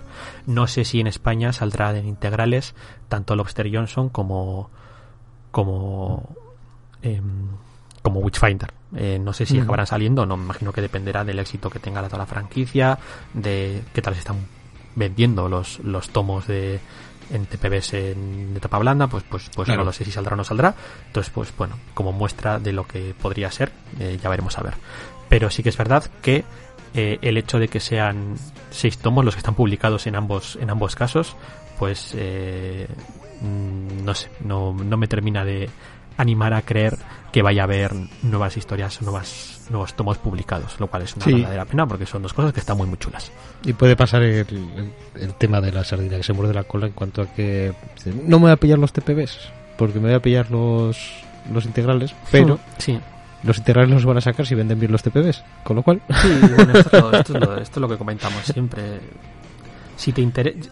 No, no recomiendo esperar a que salga una edición mejor cuando algo te interesa, ¿vale? Si a ti te interesa leerte algo y la edición que hay es la que es, pues, o sea, no, no, quiero decir, la calidad a menos que esté en grapa. no se ve Ahí ya yo, yo sí que te puedo, yo sí que te, comprendo. Cabrera, ¿no? Yo sí. Amiga mía. Yo te comprendo. Muy bien. Pues bueno, ya te he intentado hacer perderte, vamos a ver si lo he conseguido. O seguimos. Me temo que no. Eh, pasaríamos a la última de las patas de todo esto, que serían las miniseries independientes, ¿vale? ¿Esas cositas eh, que como sueltas por ahí o...? Sí, exacto, exacto. Además de todo esto... Eh, cada una de las que hemos estado viendo hasta ahora hay cositas que se quedan como fuera. Y esto es lo que vas a, mencionar ahora. Exacto, son, son en total siete miniseries, me parece, independientes. De esos experimentos que hemos mencionado antes, en la mayoría de los casos, no siempre, pero muchos de ellos son experimentos de los que hemos mencionado antes, que pues igual pues no han funcionado todo lo bien que se, se haría y no han tenido continuidad. De hecho, eh, hay bastantes de ellos muy recientes, la mayoría de ellos se han publicado en los últimos cinco años de, la franquicia. y muchos de ellos centrados además en villanos de la franquicia, lo cual es bastante curioso. Entonces estos, nada, nos vamos a quitar muy rápidamente, básicamente contar un poco de qué van y quiénes son los autores y, poco más. Eh, no he seguido en el orden de publicación, he ido un poco como me, he ido acordando, así que pues pido perdón por adelantado. Empezaríamos por Sledgehammer 44. Esta es una, una curiosidad, eh, una curiosidad bastante curiosa. Tenemos a Mike Mignola y a John Arcudi a los, a los guiones, una vez más, con dibujo de Jason Latour y Lawrence Campbell, porque son dos miniseries eh, publicadas en un solo tomo, ¿vale? Eh, es una obra fruto un poco de la casualidad. Cuando Mike Mignola ficha a una leyenda como John Severin, básicamente le dice que a ver qué es lo que quiere dibujar. Y, y este le dice pues que le apetece hacer un western. Eh, Mignola se debada un poco los sesos hasta acordarse de que las aventuras de Edward Grey, que ya hemos mencionado antes, están ambientadas en 1880, así que pues lo único que tiene que hacer es llevarse al personaje a- de Londres a Estados Unidos y pues ya tenemos ya tenemos un, un western. Entonces de ahí saldría la segunda de las historias del, de- del personaje de, de la- el segundo tomo, ¿vale? Cuando le pregunta a ver qué, qué es lo que quiere hacer después de esto, le, le dice que quiere hacer una historia de la Segunda Guerra Mundial, una historia bélica de la Segunda Guerra Mundial. Esto es más complicado, sin embargo se acuerda de que en el primer tomo de Lobster Johnson, y de ahí está el tema del enlace que hemos mencionado antes, que lo tienes ahí en el mapa, se presentó la armadura Sledgehammer, una armadura mística alimentada por energía abril, que es otro de los conceptos fundacionales de- del universo Hellboy, una especie de energía mística que dominaban los antiguos hiperbóreos. Así que pues se lleva esta armadura a 1944 y tenemos uno estas, estas historias de Sledgehammer 44, ¿no? Eh, dos arcos argumentales, como hemos mencionado antes, de, un soldado americano que está dentro de la armadura luchando con otro grupo de soldados americanos contra nazis, ¿vale? Eh, Es una especie de Iron Man con reminiscencias pulp, por así decirlo. Por desgracia, hemos mencionado que esto en teoría lo iba a dibujar eh, John Severin, pero no lo hemos mencionado entre los autores, eh, porque murió apenas después de hacer unas paginitas que, pues por cierto, están incluidas dentro de, del tomo recopilatorio. Bueno, como ya tenía la historia dibujada, pues Jason Latour se acabaría encargando de las, la primera miniserie, que solo son dos numeritos, y Campbell se encargaría de la, de la segunda miniserie, que son tres. Ya me imagino, ya me imagino el funeral ahí. Alguien tiene unas palabras y tal y Mignola, yo, yo, yo. O sea, me haces hacer un western que no me entraba por ningún lado, me devano la cabeza, te lo ubico y vas y te mueres. Vaya huevos, vaya Que, huevos. que, que sí, que, que mala persona, ¿eh? Joder. Efectivamente, me lo imagino así. El funeral, yo porque no estuve, pero seguramente pasaré. Sí, seguro que así sí. pasó. En mi cabeza En cualquier ya, caso, así en cualquier caso, eh, yo digo que está bastante, que está bastante bien, eh, pero es que además yo diría que de todas las miniseries que vamos a tratar ahora, esta es quizás la única que conviene leerse para tener la imagen global, ¿vale? Eh, porque esta armadura, esta armadura Sledgehammer, va a aparecer después en, en la IDP, con- en concreto al final del ciclo del infierno en la Tierra, y va a tener un papel bastante, bastante importante. Entonces, pues Y te puedes preguntar de dónde tampoco es viene que sea necesaria, y es de aquí. tampoco viene, tampoco es que sea necesaria, pero bueno, como hay un momento en el que aparece la armadura, pues para que sepas de dónde viene, sin más, eh, como detalle. Pero insisto, eh, tampoco es que sea obligatorio leérselo. Aunque insisto, está muy chulo. Eh, la siguiente sería Frankenstein Underground. En el universo de, de Hellboy, pues Frankenstein existe. Ya había salido tanto en IDP como en alguna de las aventuras independientes de, de Hellboy. Y aquí lo que tenemos pues es una aventurilla de él en solitario en la Tierra Hueca, que es una- un concepto como muy pulpero y que además pues también existe dentro del universo Hellboy. De hecho, el primer tomo de la IDP se titula La Tierra Hueca y vemos todo este tema de las civilizaciones ocultas dentro de la Tierra y demás. Eh, básicamente es, es una historia ambientada en los años 50 eh, que hace un poco de puente entre eh, el encuentro que tiene con Hellboy narrado en Hellboy en México, que se desarrolla en los años 50, y cuando nos lo volvemos a encontrar, cuando nos volvemos a encontrar con el personaje de Frankenstein en la IDP, en el tomo de la máquina universal, ¿vale? Es una especie de puente en el que vemos que le ha pasado el personaje des- desde esos dos, pun- de esos dos puntos, ¿vale? El guion es de Mike Mignola y, y el dibujo es eh, del que probablemente sea mi dibujante favorito de todo este universo, aparte del propio Mignola, que es, que es Ben Steinbeck, que ya lo he mencionado antes, un tipo que me gusta muchísimo. De, de todas estas, eh, esta es la única que llegó a tener continuidad. En una segunda no, no miniserie mucha por lo que veo, ¿no? Sí, exacto. Se titulaba Frankenstein and Dan. Estaba ambientada en, en 1800 y era una secuela directa de, de la novela de Mary Shelley. Por desgracia, eh, en este caso, el guion también era de Scott Ali y pues se está publicando este mismo año y, y cuando pues salió la última de las polémicas con este con este señor, pues eh, Vamos a Dark Horse- llamarlo la movida. Sí, es Dark Horse cortalazos y la serie queda cancelada cuando ya se habían publicado dos, dos, dos, dos de los primeros números, los dos primeros no números de, la, de la miniserie. No Eh, tomo eso. No, eh, no me da pena Ali, pero sí que es verdad que la serie quedó inconclusa, sobre todo cuando ya estaba parcialmente dibujada por Steinbeck, pues sí, pues sí me da un poco de pena, pero bueno, eh, que le den por saco a este buen señor. Eh, pasamos a la siguiente, que sería El visitante, cómo llegó y por qué se quedó. Esto es una, esto es una gansada, eh, con guion de Mike Mignola y Chris Robertson y dibujo de Paul Grist, el, creador de, de, Jack Staff. Sí. En, en el quinto tomo de Hellboy, el gusano vencedor, aparece un alien, ¿vale? Es una anomalía eh, dentro de este universo, la verdad, aunque luego, curiosamente, retoman un poco a estos personajes hacia el final, pero una vez más, más como guiño que otra cosa. Eh, en este cómic, que está publicado 20 años después de desaparición de ese alien, nos cuentan básicamente lo que dice el título, cómo llegó y, y por qué se quedó, y quién es también, quién es este, quién es este alienígena. Es como digo, una gansada con un tono más cómico que otra cosa, pero está divertido, sobre todo porque para los más veteranos eh, repasa algunos de los principales momentos del personaje desde una perspectiva bastante humorística, por lo menos hasta ese punto, ¿vale? Hasta el, el tomo, hasta el tomo 5. Entonces está, está bastante, bastante curioso. Una, una, curiosidad. Sí, una curiosidad como muchos de los que vamos a mencionar ahora. El siguiente, por ejemplo, se llama El origen de la llama negra. Eh, de hecho, creo que los cuatro restantes eh, están protagonizados por, por villanos. Este primero, el origen de la llama negra, vamos a ver, pues, el origen de la llama negra, como bien dice el tomo, que es uno de los principales villanos de, de la franquicia, que ha tenido varios, varias encarnaciones, además, es, es un, un, personaje o una identidad que ha sido tomada por varios personajes a lo largo de, la franquicia. Salió, por ejemplo, como villano en Hammer 44, eh, se ha apelado también en el presente con Hellboy, también con la, con la IDP, ya digo que es uno de los villanos eh, más importantes de, de, todo este, de todos estos cómics. Este tomito está ambientado en la Birmania colonial de 1923 y nos cuenta pues cómo un grupo de aventureros se adentra en las selvas para poner fin a una especie de culto pagano que está secuestrando niñas. El guion es de Mike Mignola y una vez más de Chris Robertson, que justo hacia el final de la franquicia pues tomó bastante importancia como estamos viendo, y el dibujo es de Christopher Mitten. Este está, está muy bien, a mí me gustó mucho, es, es un rollito muy, muy pulpero una vez más, pues todo este tema del oriente místico, cultos con sacrificios, magia negra, un poco al rollito Indiana Jones y el templo maldito y tal, y, y, está muy muy bien llevado, está, está muy chulo. ¿Cómo, ¿Qué tiene que ver todo esto que he contado con el origen del personaje? Pues obviamente, pues no lo voy a revelar y que cada uno uh -huh. pues se lo lea y lo descubra. Muy, muy aventurero el rollo. Sí, sí, sí, muy eso, muy rollo, muy rollito Indiana Jones. Uh -huh. El siguiente sería Kosei, el inmortal. Eh, este es el villano de, Hellboy en el tomo La Oscuridad Llama.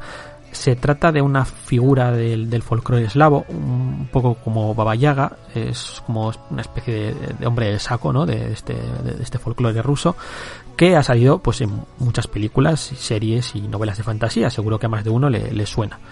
Se supone que no puede morir porque su alma está escondida. De ahí, su nombre. Kosei el inmortal. A pesar de ser un villano, es una figura bastante trágica, como ocurre con otras figuras folclóricas, como puede ser, yo que sé, pues la Llorona o la más actual Vladimiri. Siempre hay una leyenda negra detrás, ¿no? De la creación sí. de los personajes. Mm. Y en este tomo lo que vamos a ver es eso, es, es, el origen de este personaje, cómo pasa de ser un humano, eh, un gran guerrero de la urba medieval, a convertirse en lo que es hoy en día, ¿vale? Guioniza Mignola y el dibujo es una vez más de Ben Steinbeck, que solo por eso pues ya, ya merece la pena. A mí este me, me gustó mucho. Interesante.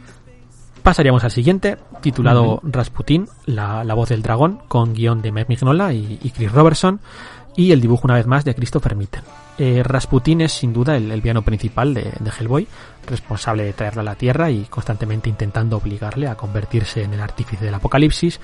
En esta miniserie, que está ambientada en los años 30, tenemos el primer enfrentamiento entre Rasputin y Trevor Battleholm, el líder de, de la IDP, casi 10 años antes de la llegada de Hellboy a la Tierra es la única que no es realmente un origen del personaje, probablemente porque esta sí que salió pensando en que si funcionaba podría tener continuidad en una especie de eh, IDP año cero, podríamos llamarlo, ¿no? IDP antes de la IDP. Eh, sí. De hecho, el, el equipo artístico es, es, el mismo que el de el del origen de la llama negra y uno de los personajes de ese ecléctico grupo de aventureros que hemos mencionado antes, pues también se pasa por aquí, pues dando un poco de continuidad a, a todas estas miniseries aparte. Y demostrando una vez más que aunque todas estas series son independientes pues que pues están dentro de este universo y que todas están relacionadas entre sí de, de alguna manera. Esta la de la de Rasputin me suena que no, no se dice mucho aquí, ¿no? Me suena que visto en tienda, bueno, recientemente, entre comillas. ¿A qué te refieres? La, la de, bueno, la, la es- de este tomito de, de. Pero está publicado en castellano, ¿te refieres a eso? Sí, sí, en castellano sí que, que, no, es, que no es de hace mucho. Ah, no, no, sí, este salió. Ya te digo que la mayoría de estas de los villanos, o sea, las cuatro Mm. últimas que son historias de villanos, eh, se publicaron entre el año pasado y el anterior, eh, un poco para celebrar, haberlo visto hace, Sí. poquito. un poco para celebrar el 25 aniversario de, de, de Hellboy. Entonces, aprovechando un poco el 25 aniversario de Hellboy, pues salieron estas miniseries de villanos un poco como origen Sí. de, los personajes que me- y demás.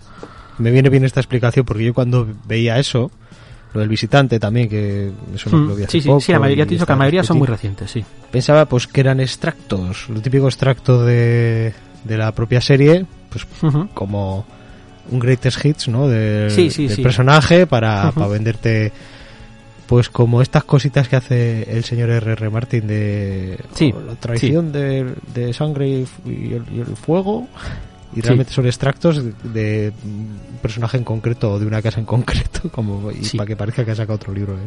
No es, el muy no es el muy son- lo voy a dejar en el muy ¿eh? son todas independientes, sí que es verdad que son independientes entre sí, pero muy dependientes de la trama principal. Al final, pues si te cuentan el origen de un villano, Mm. pues eh, pero que es material sí, te- sí. Pero la mayoría, tío, además son muy, muy, muy recientes. De hecho, la última de la que voy a hablar, la última que queda, que es el Loto Carmesí, esta ni Mm. siquiera está publicada aún en, en castellano. Eh, Ah, es la única que todavía no está publicada por norma, que me imagino que la sacará dentro de poco. Y que el no guion se acabó Hellboy todavía ¿eh? que no se acabó que queda el loto rojo Bueno, y, y más cositas que ya hemos mencionado antes, como Hellboy y la IDP. En este caso, el, el guion es de John Arcudi y el dibujo es de Mindy Lee. El Loto Carmesí es un villano de, de Bogavante Johnson, es una especie de trasunto femenino de Fumanchu que pues también va a tener cierta importancia, bueno, tampoco tanta, pero al menos algo de importancia en la IDP, ya que está relacionada de alguna manera con el personaje de, de Ben.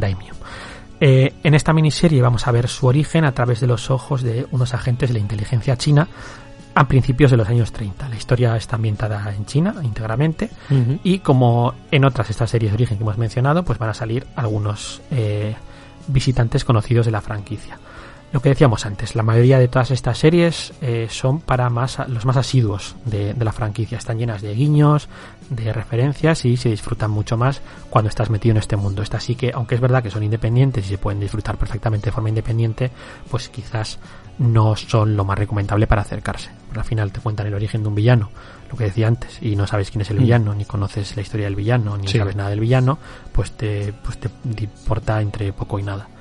Y aunque la historia por sí misma es interesante, pues sería más interesante si tienes esa expectación adicional de que te van a hablar de un personaje que a Ujú. ti te interesa, ¿no? Que te gusta.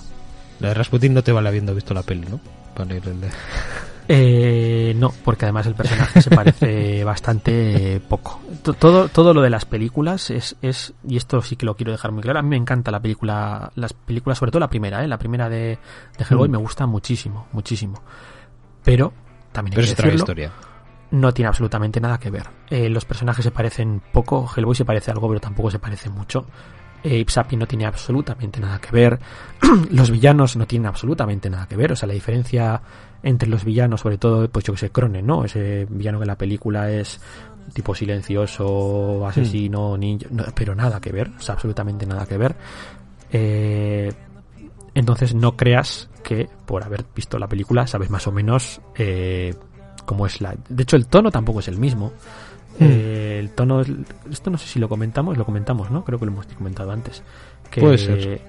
Al final es una película de Guillermo del Toro Mm. y el tono es el de una película de Guillermo del Toro. Y aunque sea muy fan de Mignola, pues al final hace, a la- hace a la película suya. Sin embargo, pues el tono Sí. de las historias de Mignola es, es otro. Es, es mucho más pulpero, mucho más eh, clásico, por así decirlo, mucho más superheroico clásico. y luego está la última que no, no, no la he visto Yo sí la he visto y está entretenida sin más, pero me parece peor que las anteriores. Sí ni, ni se, esa ya ni se parece al cómic ni a las de toro Pues eh, más, se, más a las del toro me imagino se parece, no te creas, eh, de hecho el propio mismo la dice que esta, esta se parece más a esta película se ¿Ah, sí? parece más a, las Mm. a la historia que las de que las de que las de del Toro. De hecho adapta una parte importante de, de, de la historia de Hellboy, sobre todo lo que ocurre en el segundo, en el segundo tercio de, de sus historias, esa trilogía de que hemos mencionado antes que está dibujada por Ujú. Fegredo. Pero la película, pues no me parece que sea. Tampoco diría que es fallida, pero. Pero es un, es un me, sin más. Ujú. Bueno, ya está aquí el análisis de. De las películas, También hay sí. alguna serie por ahí animada. Ya no nos vamos a meter por ahí porque Hay, hay dos, mira, hay dos películas animadas. Sí, hay dos películas está- animadas Está en Prime que- una de ellas. Pues estas sí que se parecen más a, Mm. Al en el tono y el tipo de historias, aunque son muy independientes, no, son adaptaciones de nada que hay en el cómic, pero se parecen más a, a los cómics de Hellboy. Y hay videojuegos también. Hablamos de los Eh, sí, soy, soy consciente que los hay, pero no, la verdad es que no los he jugado. Recuerdo uno para PC que era así como un rollito cel shading que era muy basado en tal y como se ve el cómic. Pues Ujú, juraría que era anterior a las películas. Para PSP también hay algo por ahí. Pero Que yo es un poquito Sí, había uno que se llamaba Science of Evil o algo así, me parece, ¿no? Y, Pero no- y- no- no- y no. alguno de la mano del destino, yo creo que el primero igual era algo de la Mm. Pero no, No, admito que no los he jugado. el de la época de la PSP sí que saldría a colación un poquito de la peli y así. No los tengo jugados. Si alguien los ha jugado, pues ahí tiene tema comentarios, Sí, tema redes sociales y que nos y que nos lo mencione porque no no mira, es, es una parte del universo Hellboy. Es una franquicia multimedia. No, no, no a todos le hemos dado. Yo, de hecho, pues yo casi ni a los cómics, ¿no? Nada, pues eh, las pelis sí que me gustaron mucho. Eh, yo soy más de la segunda, ya sabes. Esta conversación ya la hemos tenido. Fuera de micro. No, no te quiero, no te quiero seguir cortando. Y No, porque ya queda, queda, queda poco y menos Correcto. que comentar. ¿Qué es lo que queda? Pues eh, una especie de mini resumen o conclusiones, podríamos decir, podríamos llamarlo coda. Ujú. O sea, Eh, ya más o menos hacer- todo. Bueno, más o menos no. Todo. Yo creo que cada uno de los tomos que componen todo esto lo- los has mencionado mínimamente. Sí, exacto. O sea, un poco de conclusión. Y, y, y yo te diría hay un, un, un por dónde entrarle a esto. Y que no me digas el, el número uno de, De IDP, ¿no? de Hellboy. Y si me dices eso, dime, aparte de que puedes entrar por el número uno de Hellboy. Pero, Pero bueno, ya después de estas, de estas conclusiones, este resumencillo que nos quieres hacer. Sí, eh, sí, vamos a llamarlo resumen, coda o como quiera. Ya, ya insisto que, se insisto en que no, tampoco me gusta llamarlo orden de lectura, porque no es el caso, ni ya lectura, porque no es tampoco necesaria, pero eh, sí decir que no existe un orden de lectura como tal, ¿vale? No tienes que leerte todo siguiendo un orden estricto. Eh, Todo el universo podríamos decir que está dividido en dos grandes eh, grupos, ¿vale? Aquellas obras que forman parte de la super saga principal, que empieza en el primer tomo de Hellboy y acaba en el tercer tomo de IDP Demonio Conocido, que acaba de publicarse en, en España. Ese sería el, gran, el primer gran grupo. Y el segundo es todo lo demás, que es generalmente independiente tanto de esta gran saga como independiente también entre, entre sí. Eh, incluso dentro de franquicias, subfran franquicias como hemos dicho Lobster Johnson o Witchfinder, el tomo 3 es independiente del resto. Es- hay una independencia bastante importante en, en estas. Eh, la gran saga hay que leérsela entera, más o menos, en un orden relativamente concreto. Eh, o mejor dicho, no, no, no hay que leérsela en un tomo concreto, pero sí que hay que leérsela siguiendo una serie de pequeñas directrices, ¿vale? Yo creo que sería lo correcto.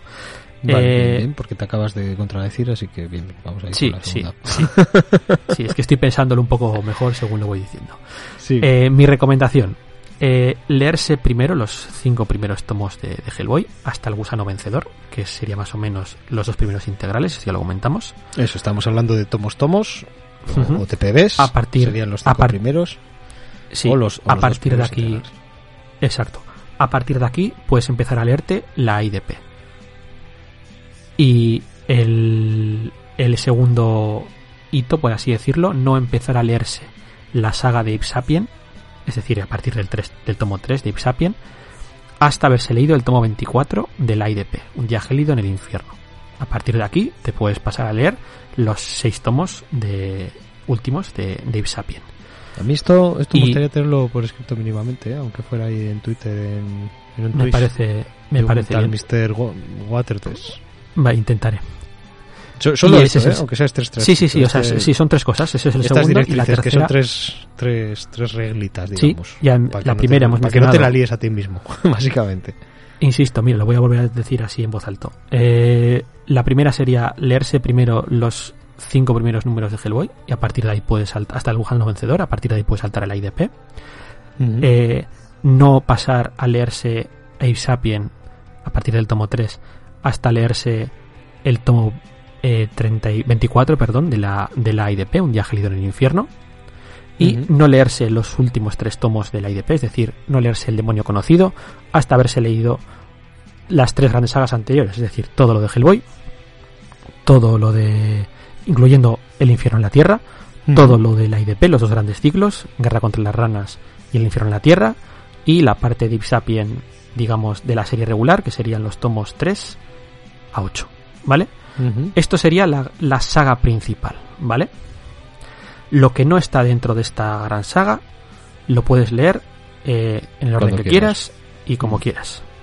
eh, sí que recomiendo, y ahora pues dices, ¿por dónde empezar? Yo sí que recomiendo leer esos primeros cinco números de Hellboy, más que nada pues por familiarizarse con el universo y, y con el tono y demás. Pero, insisto, estrictamente hablando, no es ni muchísimo menos necesario que quieres leerte primero las historias de Ape Sapien, esas que hemos mencionado, el tomo 1 y 2, ambientadas en los años 80, pues, pues puedes empezar por ahí. Que quieres leerte Lobster Johnson y Edward Gray, no solo lo primero, sino que solo quieres leerte eso, pues, pues lo puedes hacer y, y no te vas a encontrar perdido ni mucho menos y te vas a quedar muy satisfecho. Y con las historias de Hellboy y la IDP que son independientes, lo mismo, que quieres empezar a decir, ¿te quieres leer Hellboy y la IDP y, y que lo demás me abruma? Pero me pues gusta un poquito puedes. esto de que incluso, va incluso Hellboy y la IDP o las historias de Hellboy eh, ambientadas también entre el entre el 94 y el perdón entre el 44 y el 94 pues eh, todas esas que están en ese grupo por ahí metidos que sería pues eh, la novia del infierno y otros relatos la bruja y otros relatos son relatos cortos que te puedes leer además uh -huh. en el orden que, que tú quieras pues también puedes leerte leerte eso sin, sin ningún problema la única excepción a todo esto quizás sean las historias independientes y cortas, esos tomitos sueltos que hemos mencionado justo al final, que aunque mm. es verdad que son historias eh, autoconclusivas y que son bastante independientes, también es verdad que son quizás para muy cafeteros, ¿vale? O sea, las historias sí, se entienden por sí mismas. el personaje mínimamente, por lo menos.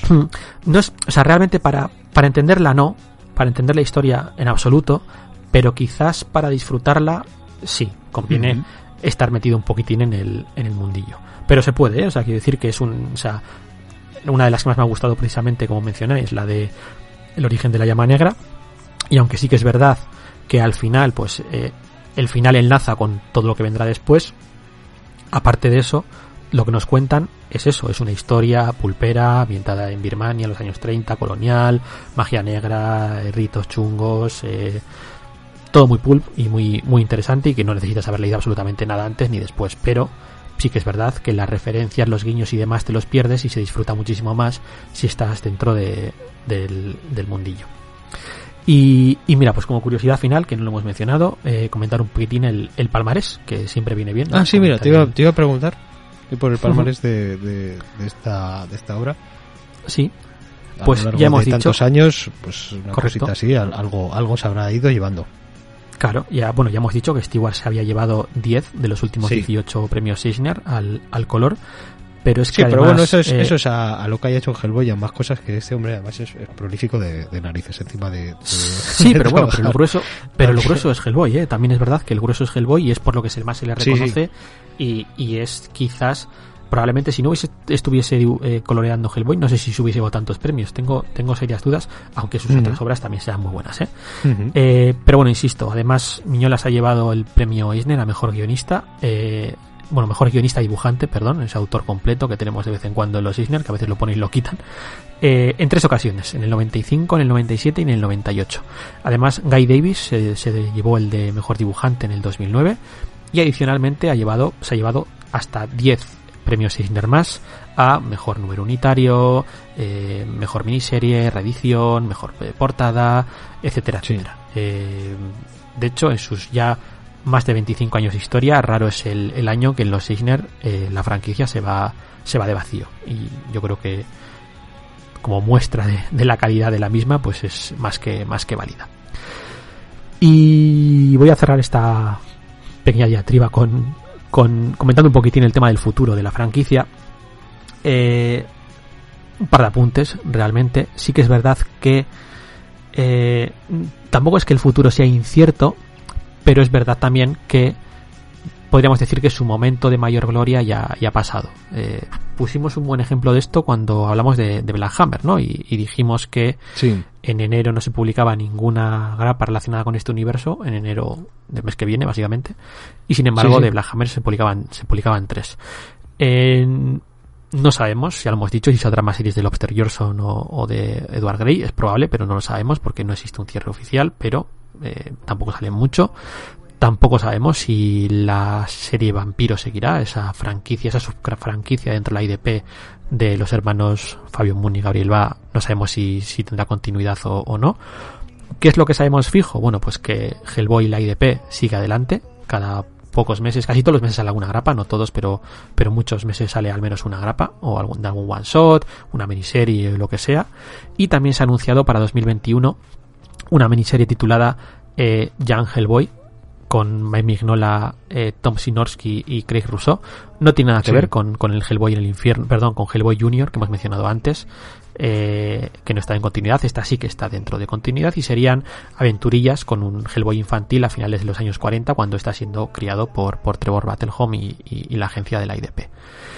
Y además, además de todo esto, en la carta de despedida de Mike Mignola, porque en el último, el último número de, de Demonio Conocido, el número 15, en la grapa, pues había un artículo de Mike Mignola, que creo que está incluido en el tomo en castellano, y también eh, había una página firmada con todos los autores que habían participado en la franquicia, que estaba, que estaba muy chula.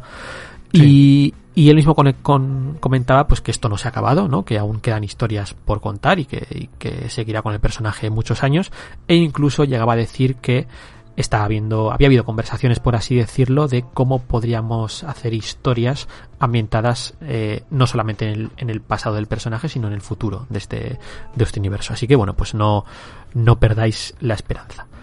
Y ya antes de antes de, de despedirnos habrá gente que se pregunte o igual se ha preguntado, me parece raro que no le hayas hecho tú, eh, qué pasa con, con Baltimore y con Joe Golem, dónde, Ah, cierto.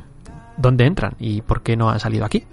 Pero luego ya ha habido un momento que me he cegado tanto ya con el mapa que al estar fuera de esto, no.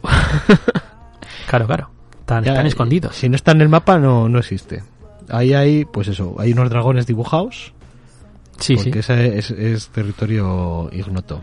territorio desconocido. Bueno, pues tanto Los Baltimore como, como Joe Golem no entran dentro del universo Hellboy. Eh, a ver, esto es, es oficial y sabido, pero igual hay mucha gente que, que no lo sabe. Eh, a pesar de que es verdad que está Mignola detrás de todo esto, junto con Christopher Mm. Golden y también muchos de los dibujantes de la franquicia. Es decir, es el mismo equipo creativo en, en muchas situaciones, Sí. tiene el mismo tono también, tiene el mismo estilo. Eh, exacto, pero en ambos casos, tanto Joe Golem como eh, Baltimore, se trata de ucronías que no son compatibles con los sucesos que se narran en el Hellboy. Eso ¿vale? es. No es el mismo mundo, no es el Hellboy verso. Exacto. Baltimore está ambientada en una Primera Guerra Mundial, donde la famosa gripe española pues pasa a ser algo más parecido a la peste negra pero con zombies. Y además pues esta coyuntura es aprovechada por un grupo de vampiros que se dan a conocer y empiezan a desarrollar una especie de apocalipsis vampírico por toda Europa. Entonces esto en Hellboy obviamente no pasó, si se hubiese pasado se sabría. Y esta historia pues no es no es coherente con lo que está pasando en Hellboy, ¿vale? Sin más. Y en el sí caso de verdad Golem- que si te gusta este rollito, es del mismo rollito y te puede molar, porque está hecha por la Exacto. misma gente. Sí, sí, porque todo lo demás, el tono, el tipo de historias, el dibujo, es, es todo, es todo igual. Eh, podríamos decir que pasa lo mismo con Witchfinder y Lobster Johnson, solo que estas sí que están dentro del universo. Sí, Pero, porque no se dan de leches, de hecho complementan el, el mundo de, Exacto. del Hellboy verso. Y en el caso de Joe Golem también se trata de otra ucronía más. En este caso está ambientada en unos hipotéticos años 20 en una Nueva York que ha sido semisumergida y pues se parece más a una especie de Venecia a la americana, donde además debajo de, la superficie de, de estos canales pues habitan todo tipo de criaturas chungas marinas, bichos, monstruos y demás. En ambos casos, tanto Baltimore como Joe Golem, se trata de algo que empezó en novelas ilustradas, eh, novelas escritas por Christopher Golden, que están basados en argumentos de Mike Mignola y que el propio Mike Mignola, pues en la propia novela, pues hace varias planchas y ilustraciones que están incluidas, ¿vale? Eh, esto es un poco Mignola diciendo, o Miñola diciendo, yo quiero hacer esta historia, sé que nunca voy a tener tiempo para hacerla. Al final, pues Christopher Golden, que es, es un escritor conocido en la franquicia, de hecho ha escrito varias novelas del personaje de Hellboy, que sí que están incluidas dentro de, de la continuidad y que yo no he mencionado porque honestamente no, no me las he leído, entonces decir que existen y están ahí, pero no. Sí, así que es para los muy cafeteros de. Eh, sí, bueno, no están en castellano aparte, pero bueno, sin más. Mm. Eh, el caso es que las quería, las quería, las quería hacer, las quería hacer el propio Miñola, pero bueno, veía que no tenía tiempo. Al final, pues fue Christopher Golden el que las escribió basándose en los propios argumentos de, de Mignola y que posteriormente, en ambos casos, eh, estas historias se han encargado de, de expandir en cómics. De hecho, en ambos casos, tanto en Baltimore como en, como en Joe Golem, uno de los tomos de los cómics es una adaptación total o parcial de la novela que dio origen a, cada uno de esos dos personajes, ¿vale? Entonces, estas no ocurren en el universo Hellboy, ya lo he dicho, pero lo que sí que ocurre es que ambas comparten universo. Esto es algo que había pistas, había pistas por ahí, eh, pero hasta hace relativamente poco no, no se ha dicho de manera oficial. Entonces, este es eh, un nuevo universo, podríamos decir, creado no solamente por Miñola, sino también por Christopher Golden, ambos son los arquitectos de todo esto. En este caso es un universo que sí que tiene un nombre oficial, entre comillas, porque es verdad que el Hellboy verso, Mignola verso, como quieras llamarlo, no es un nombre oficial, pero en este caso sí que tiene un nombre oficial, lo llaman Outer Verso, que podríamos traducirlo como exterior verso, o eh, a mí me gusta más pa' fuera verso, que queda como mucho más castizo, y eh, se llama así porque la causa de todo mal, eh, en este caso, eh, es el Outer Dark, ¿vale? Que en inglés sería algo así como la oscuridad exterior, que es una especie de plano más allá del nuestro que pues puede ser tocado a través de la magia, conjuros y demás, y en la que habitan pues toda clase de criaturas chungas y demás. Si en Hellboy la causa de, de los males era más difusa, aunque es verdad que el villano principal, los villanos principales, pues eh, provenían del horror cósmico Lovecraftiano, pues también teníamos vampiros y teníamos criaturas del folclore y teníamos brujas y teníamos un poco de todo. Aquí sí que eh, intenta que sea un poco más coherente.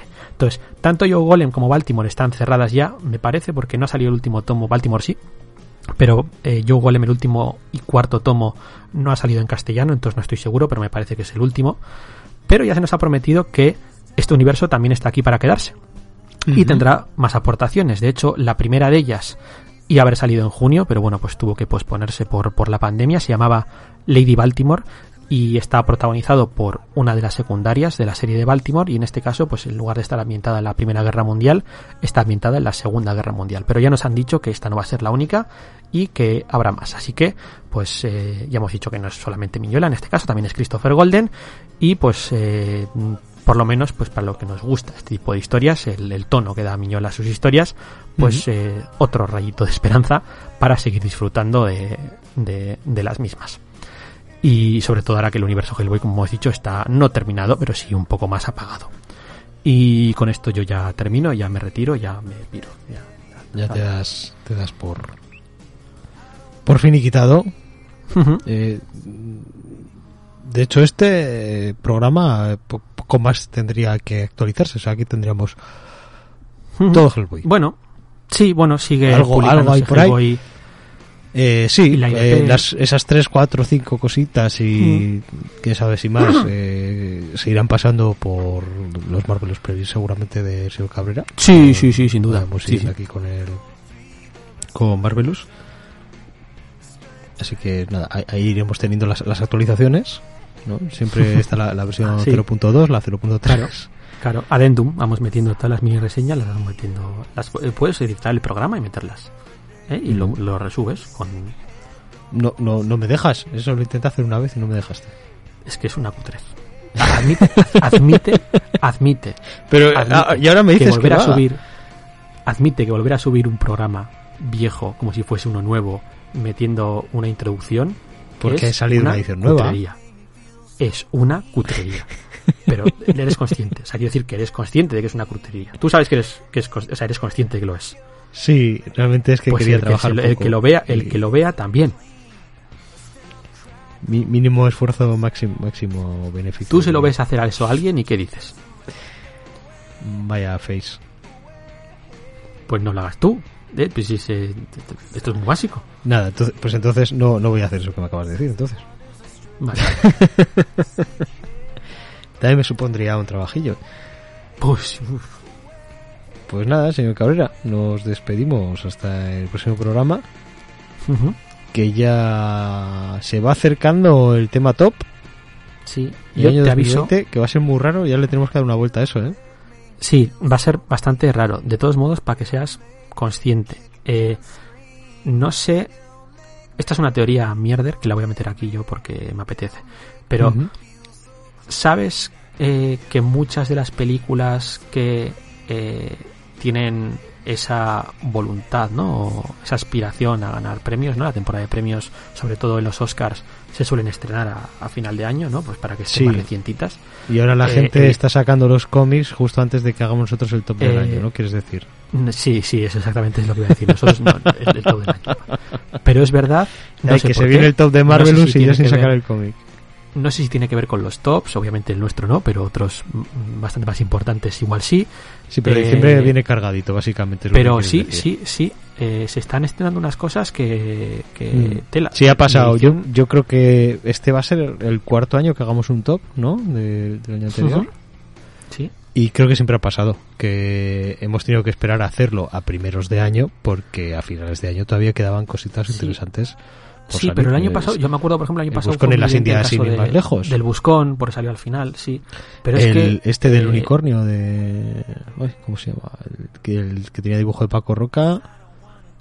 Ah, sí, el tesoro del cisne El- negro.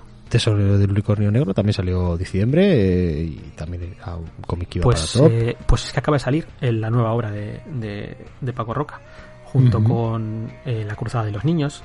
y- Yo me quiero comprar Matadero Matadero 5 eh, efectivamente. que está muy muy chula. Eh, ha salido. es y, que está- muy, ha y muy de salido- cara a ver si entra al top también, lo quiero Sí, pillar. sí, correcto. Eh, Galdós, de, del Torres. Eh, o sea, También. está, está saliendo unas cosas que. De Carras salían tres o cuatro cosas este mes que eran como muy para top también. Sí, sí, Eh, sí. esto que sí, sí, sí. mencionas.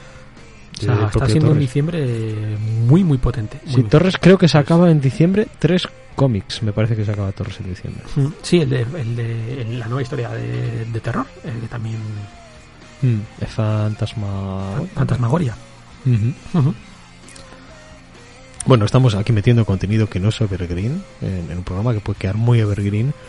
La gente que se quiera que quiera saberlo casi todo sobre los cómics de Hellboy sin reventárselo, pues ha podido escuchar aquí este Marvelous dedicado a Hellboy.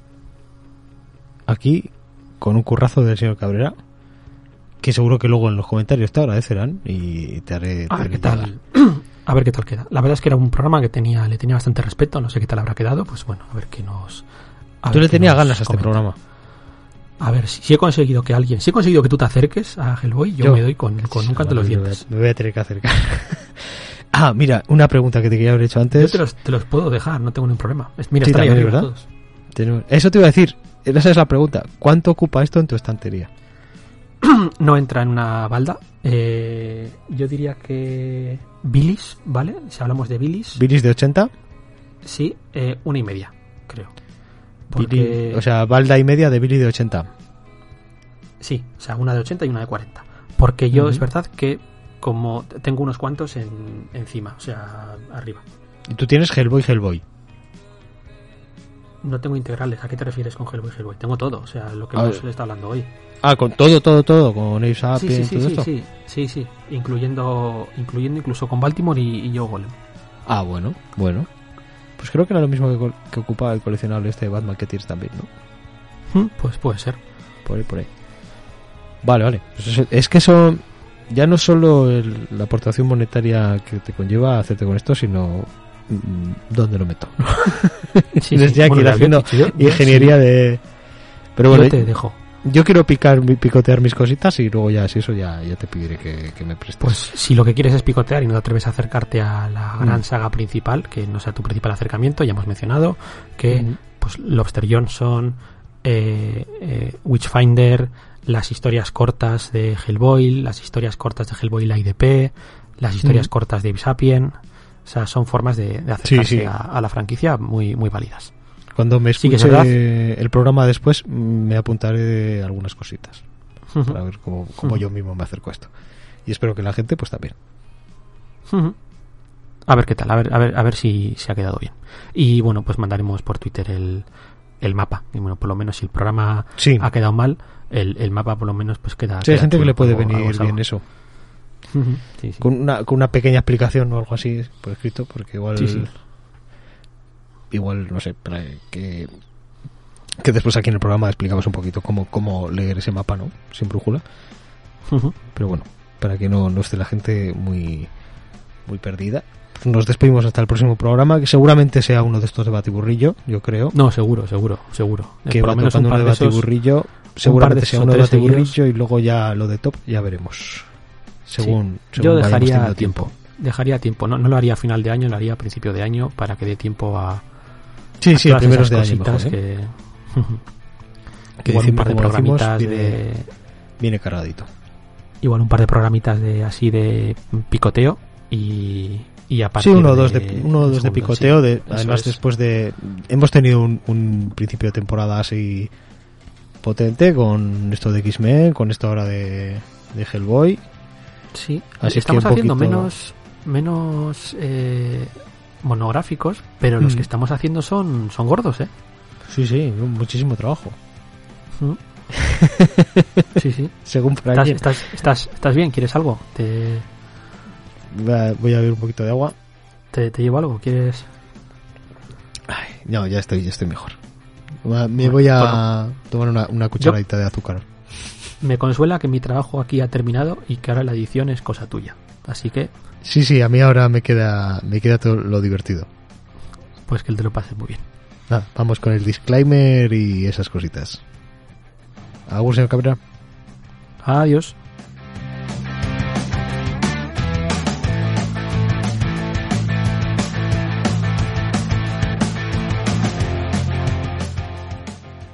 Recordamos que Marvelous es un podcast que se distribuye bajo licencia Creative Commons y que la música que utilizamos también está registrada como Creative Commons y en este caso conseguida a través de la plataforma Yamendo.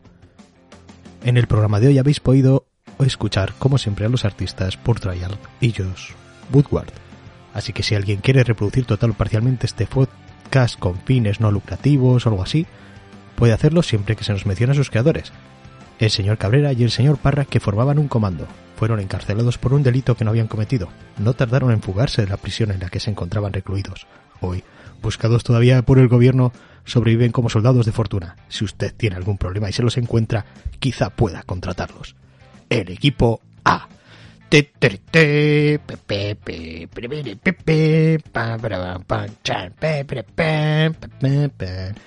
si es que esto, que, que puede hacer lo que quiera, si es que esto ya no lo escucha nadie, la gente dice agur, dice adiós, y ahí pues se para la, la revolución del asunto. Es más, ¿es necesario esto? Yo creo que no. Yo creo que no. Esta es la octogésima vez que lo hago y me da a mí que lo he hecho 80 veces de más. Yo creo que sí. Mucho me temo, mucho me temo que sí, pero podéis poneros en contacto con nosotros a través de la dirección marvelouspodcast.com o redes sociales como Facebook, Twitter, Instagram o nuestro canal de Telegram, buscando Marvelous Podcast para enteraros de cuándo hemos colgado el próximo programa o mandarnos vuestras dudas, sugerencias, un cómic que os apetezca que tratemos, etcétera. Los programas están disponibles para su descarga y suscripción en iBooks, en iTunes y en más sitios. Y por supuesto ya puedes entrar en marvelouspodcast.es, la web diseñada por Ignacio Córdoba, donde encontrarás nuestros programas de una manera más chula y ordenada. Recuerda,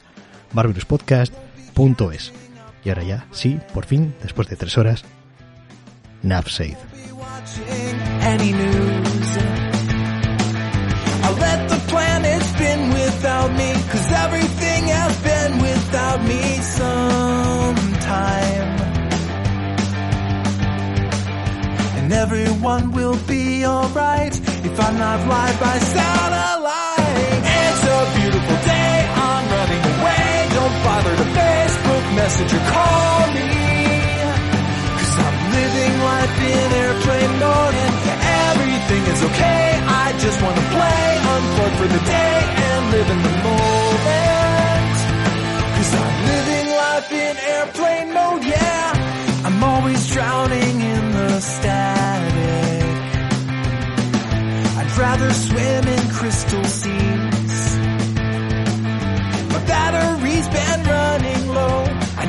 take it nice and slow for just a while. You won't be hearing about my weather. And you won't see my breakfast pics. For videos of kitty cats all gussied up in pretty hats, you'll have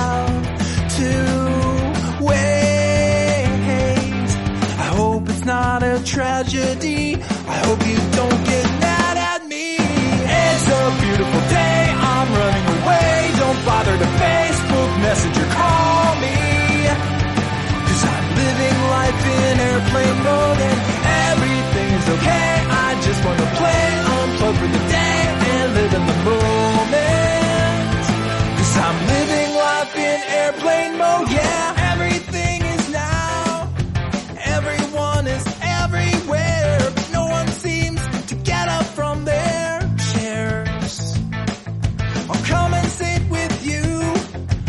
talk and have a drink or two. We'll open up the window for some air and hear the voices down the street of children playing on the beach. It's a beautiful day. Don't take it away. I just want to play. Cause I'm living life in airplane mode, yeah. It's a beautiful day, I'm running away. Don't bother the Facebook messenger. call me. Cause I'm living life in airplane mode and everything is okay. I just wanna play, unplug for the day and live in the moment. Cause I'm living life in airplane mode, yeah.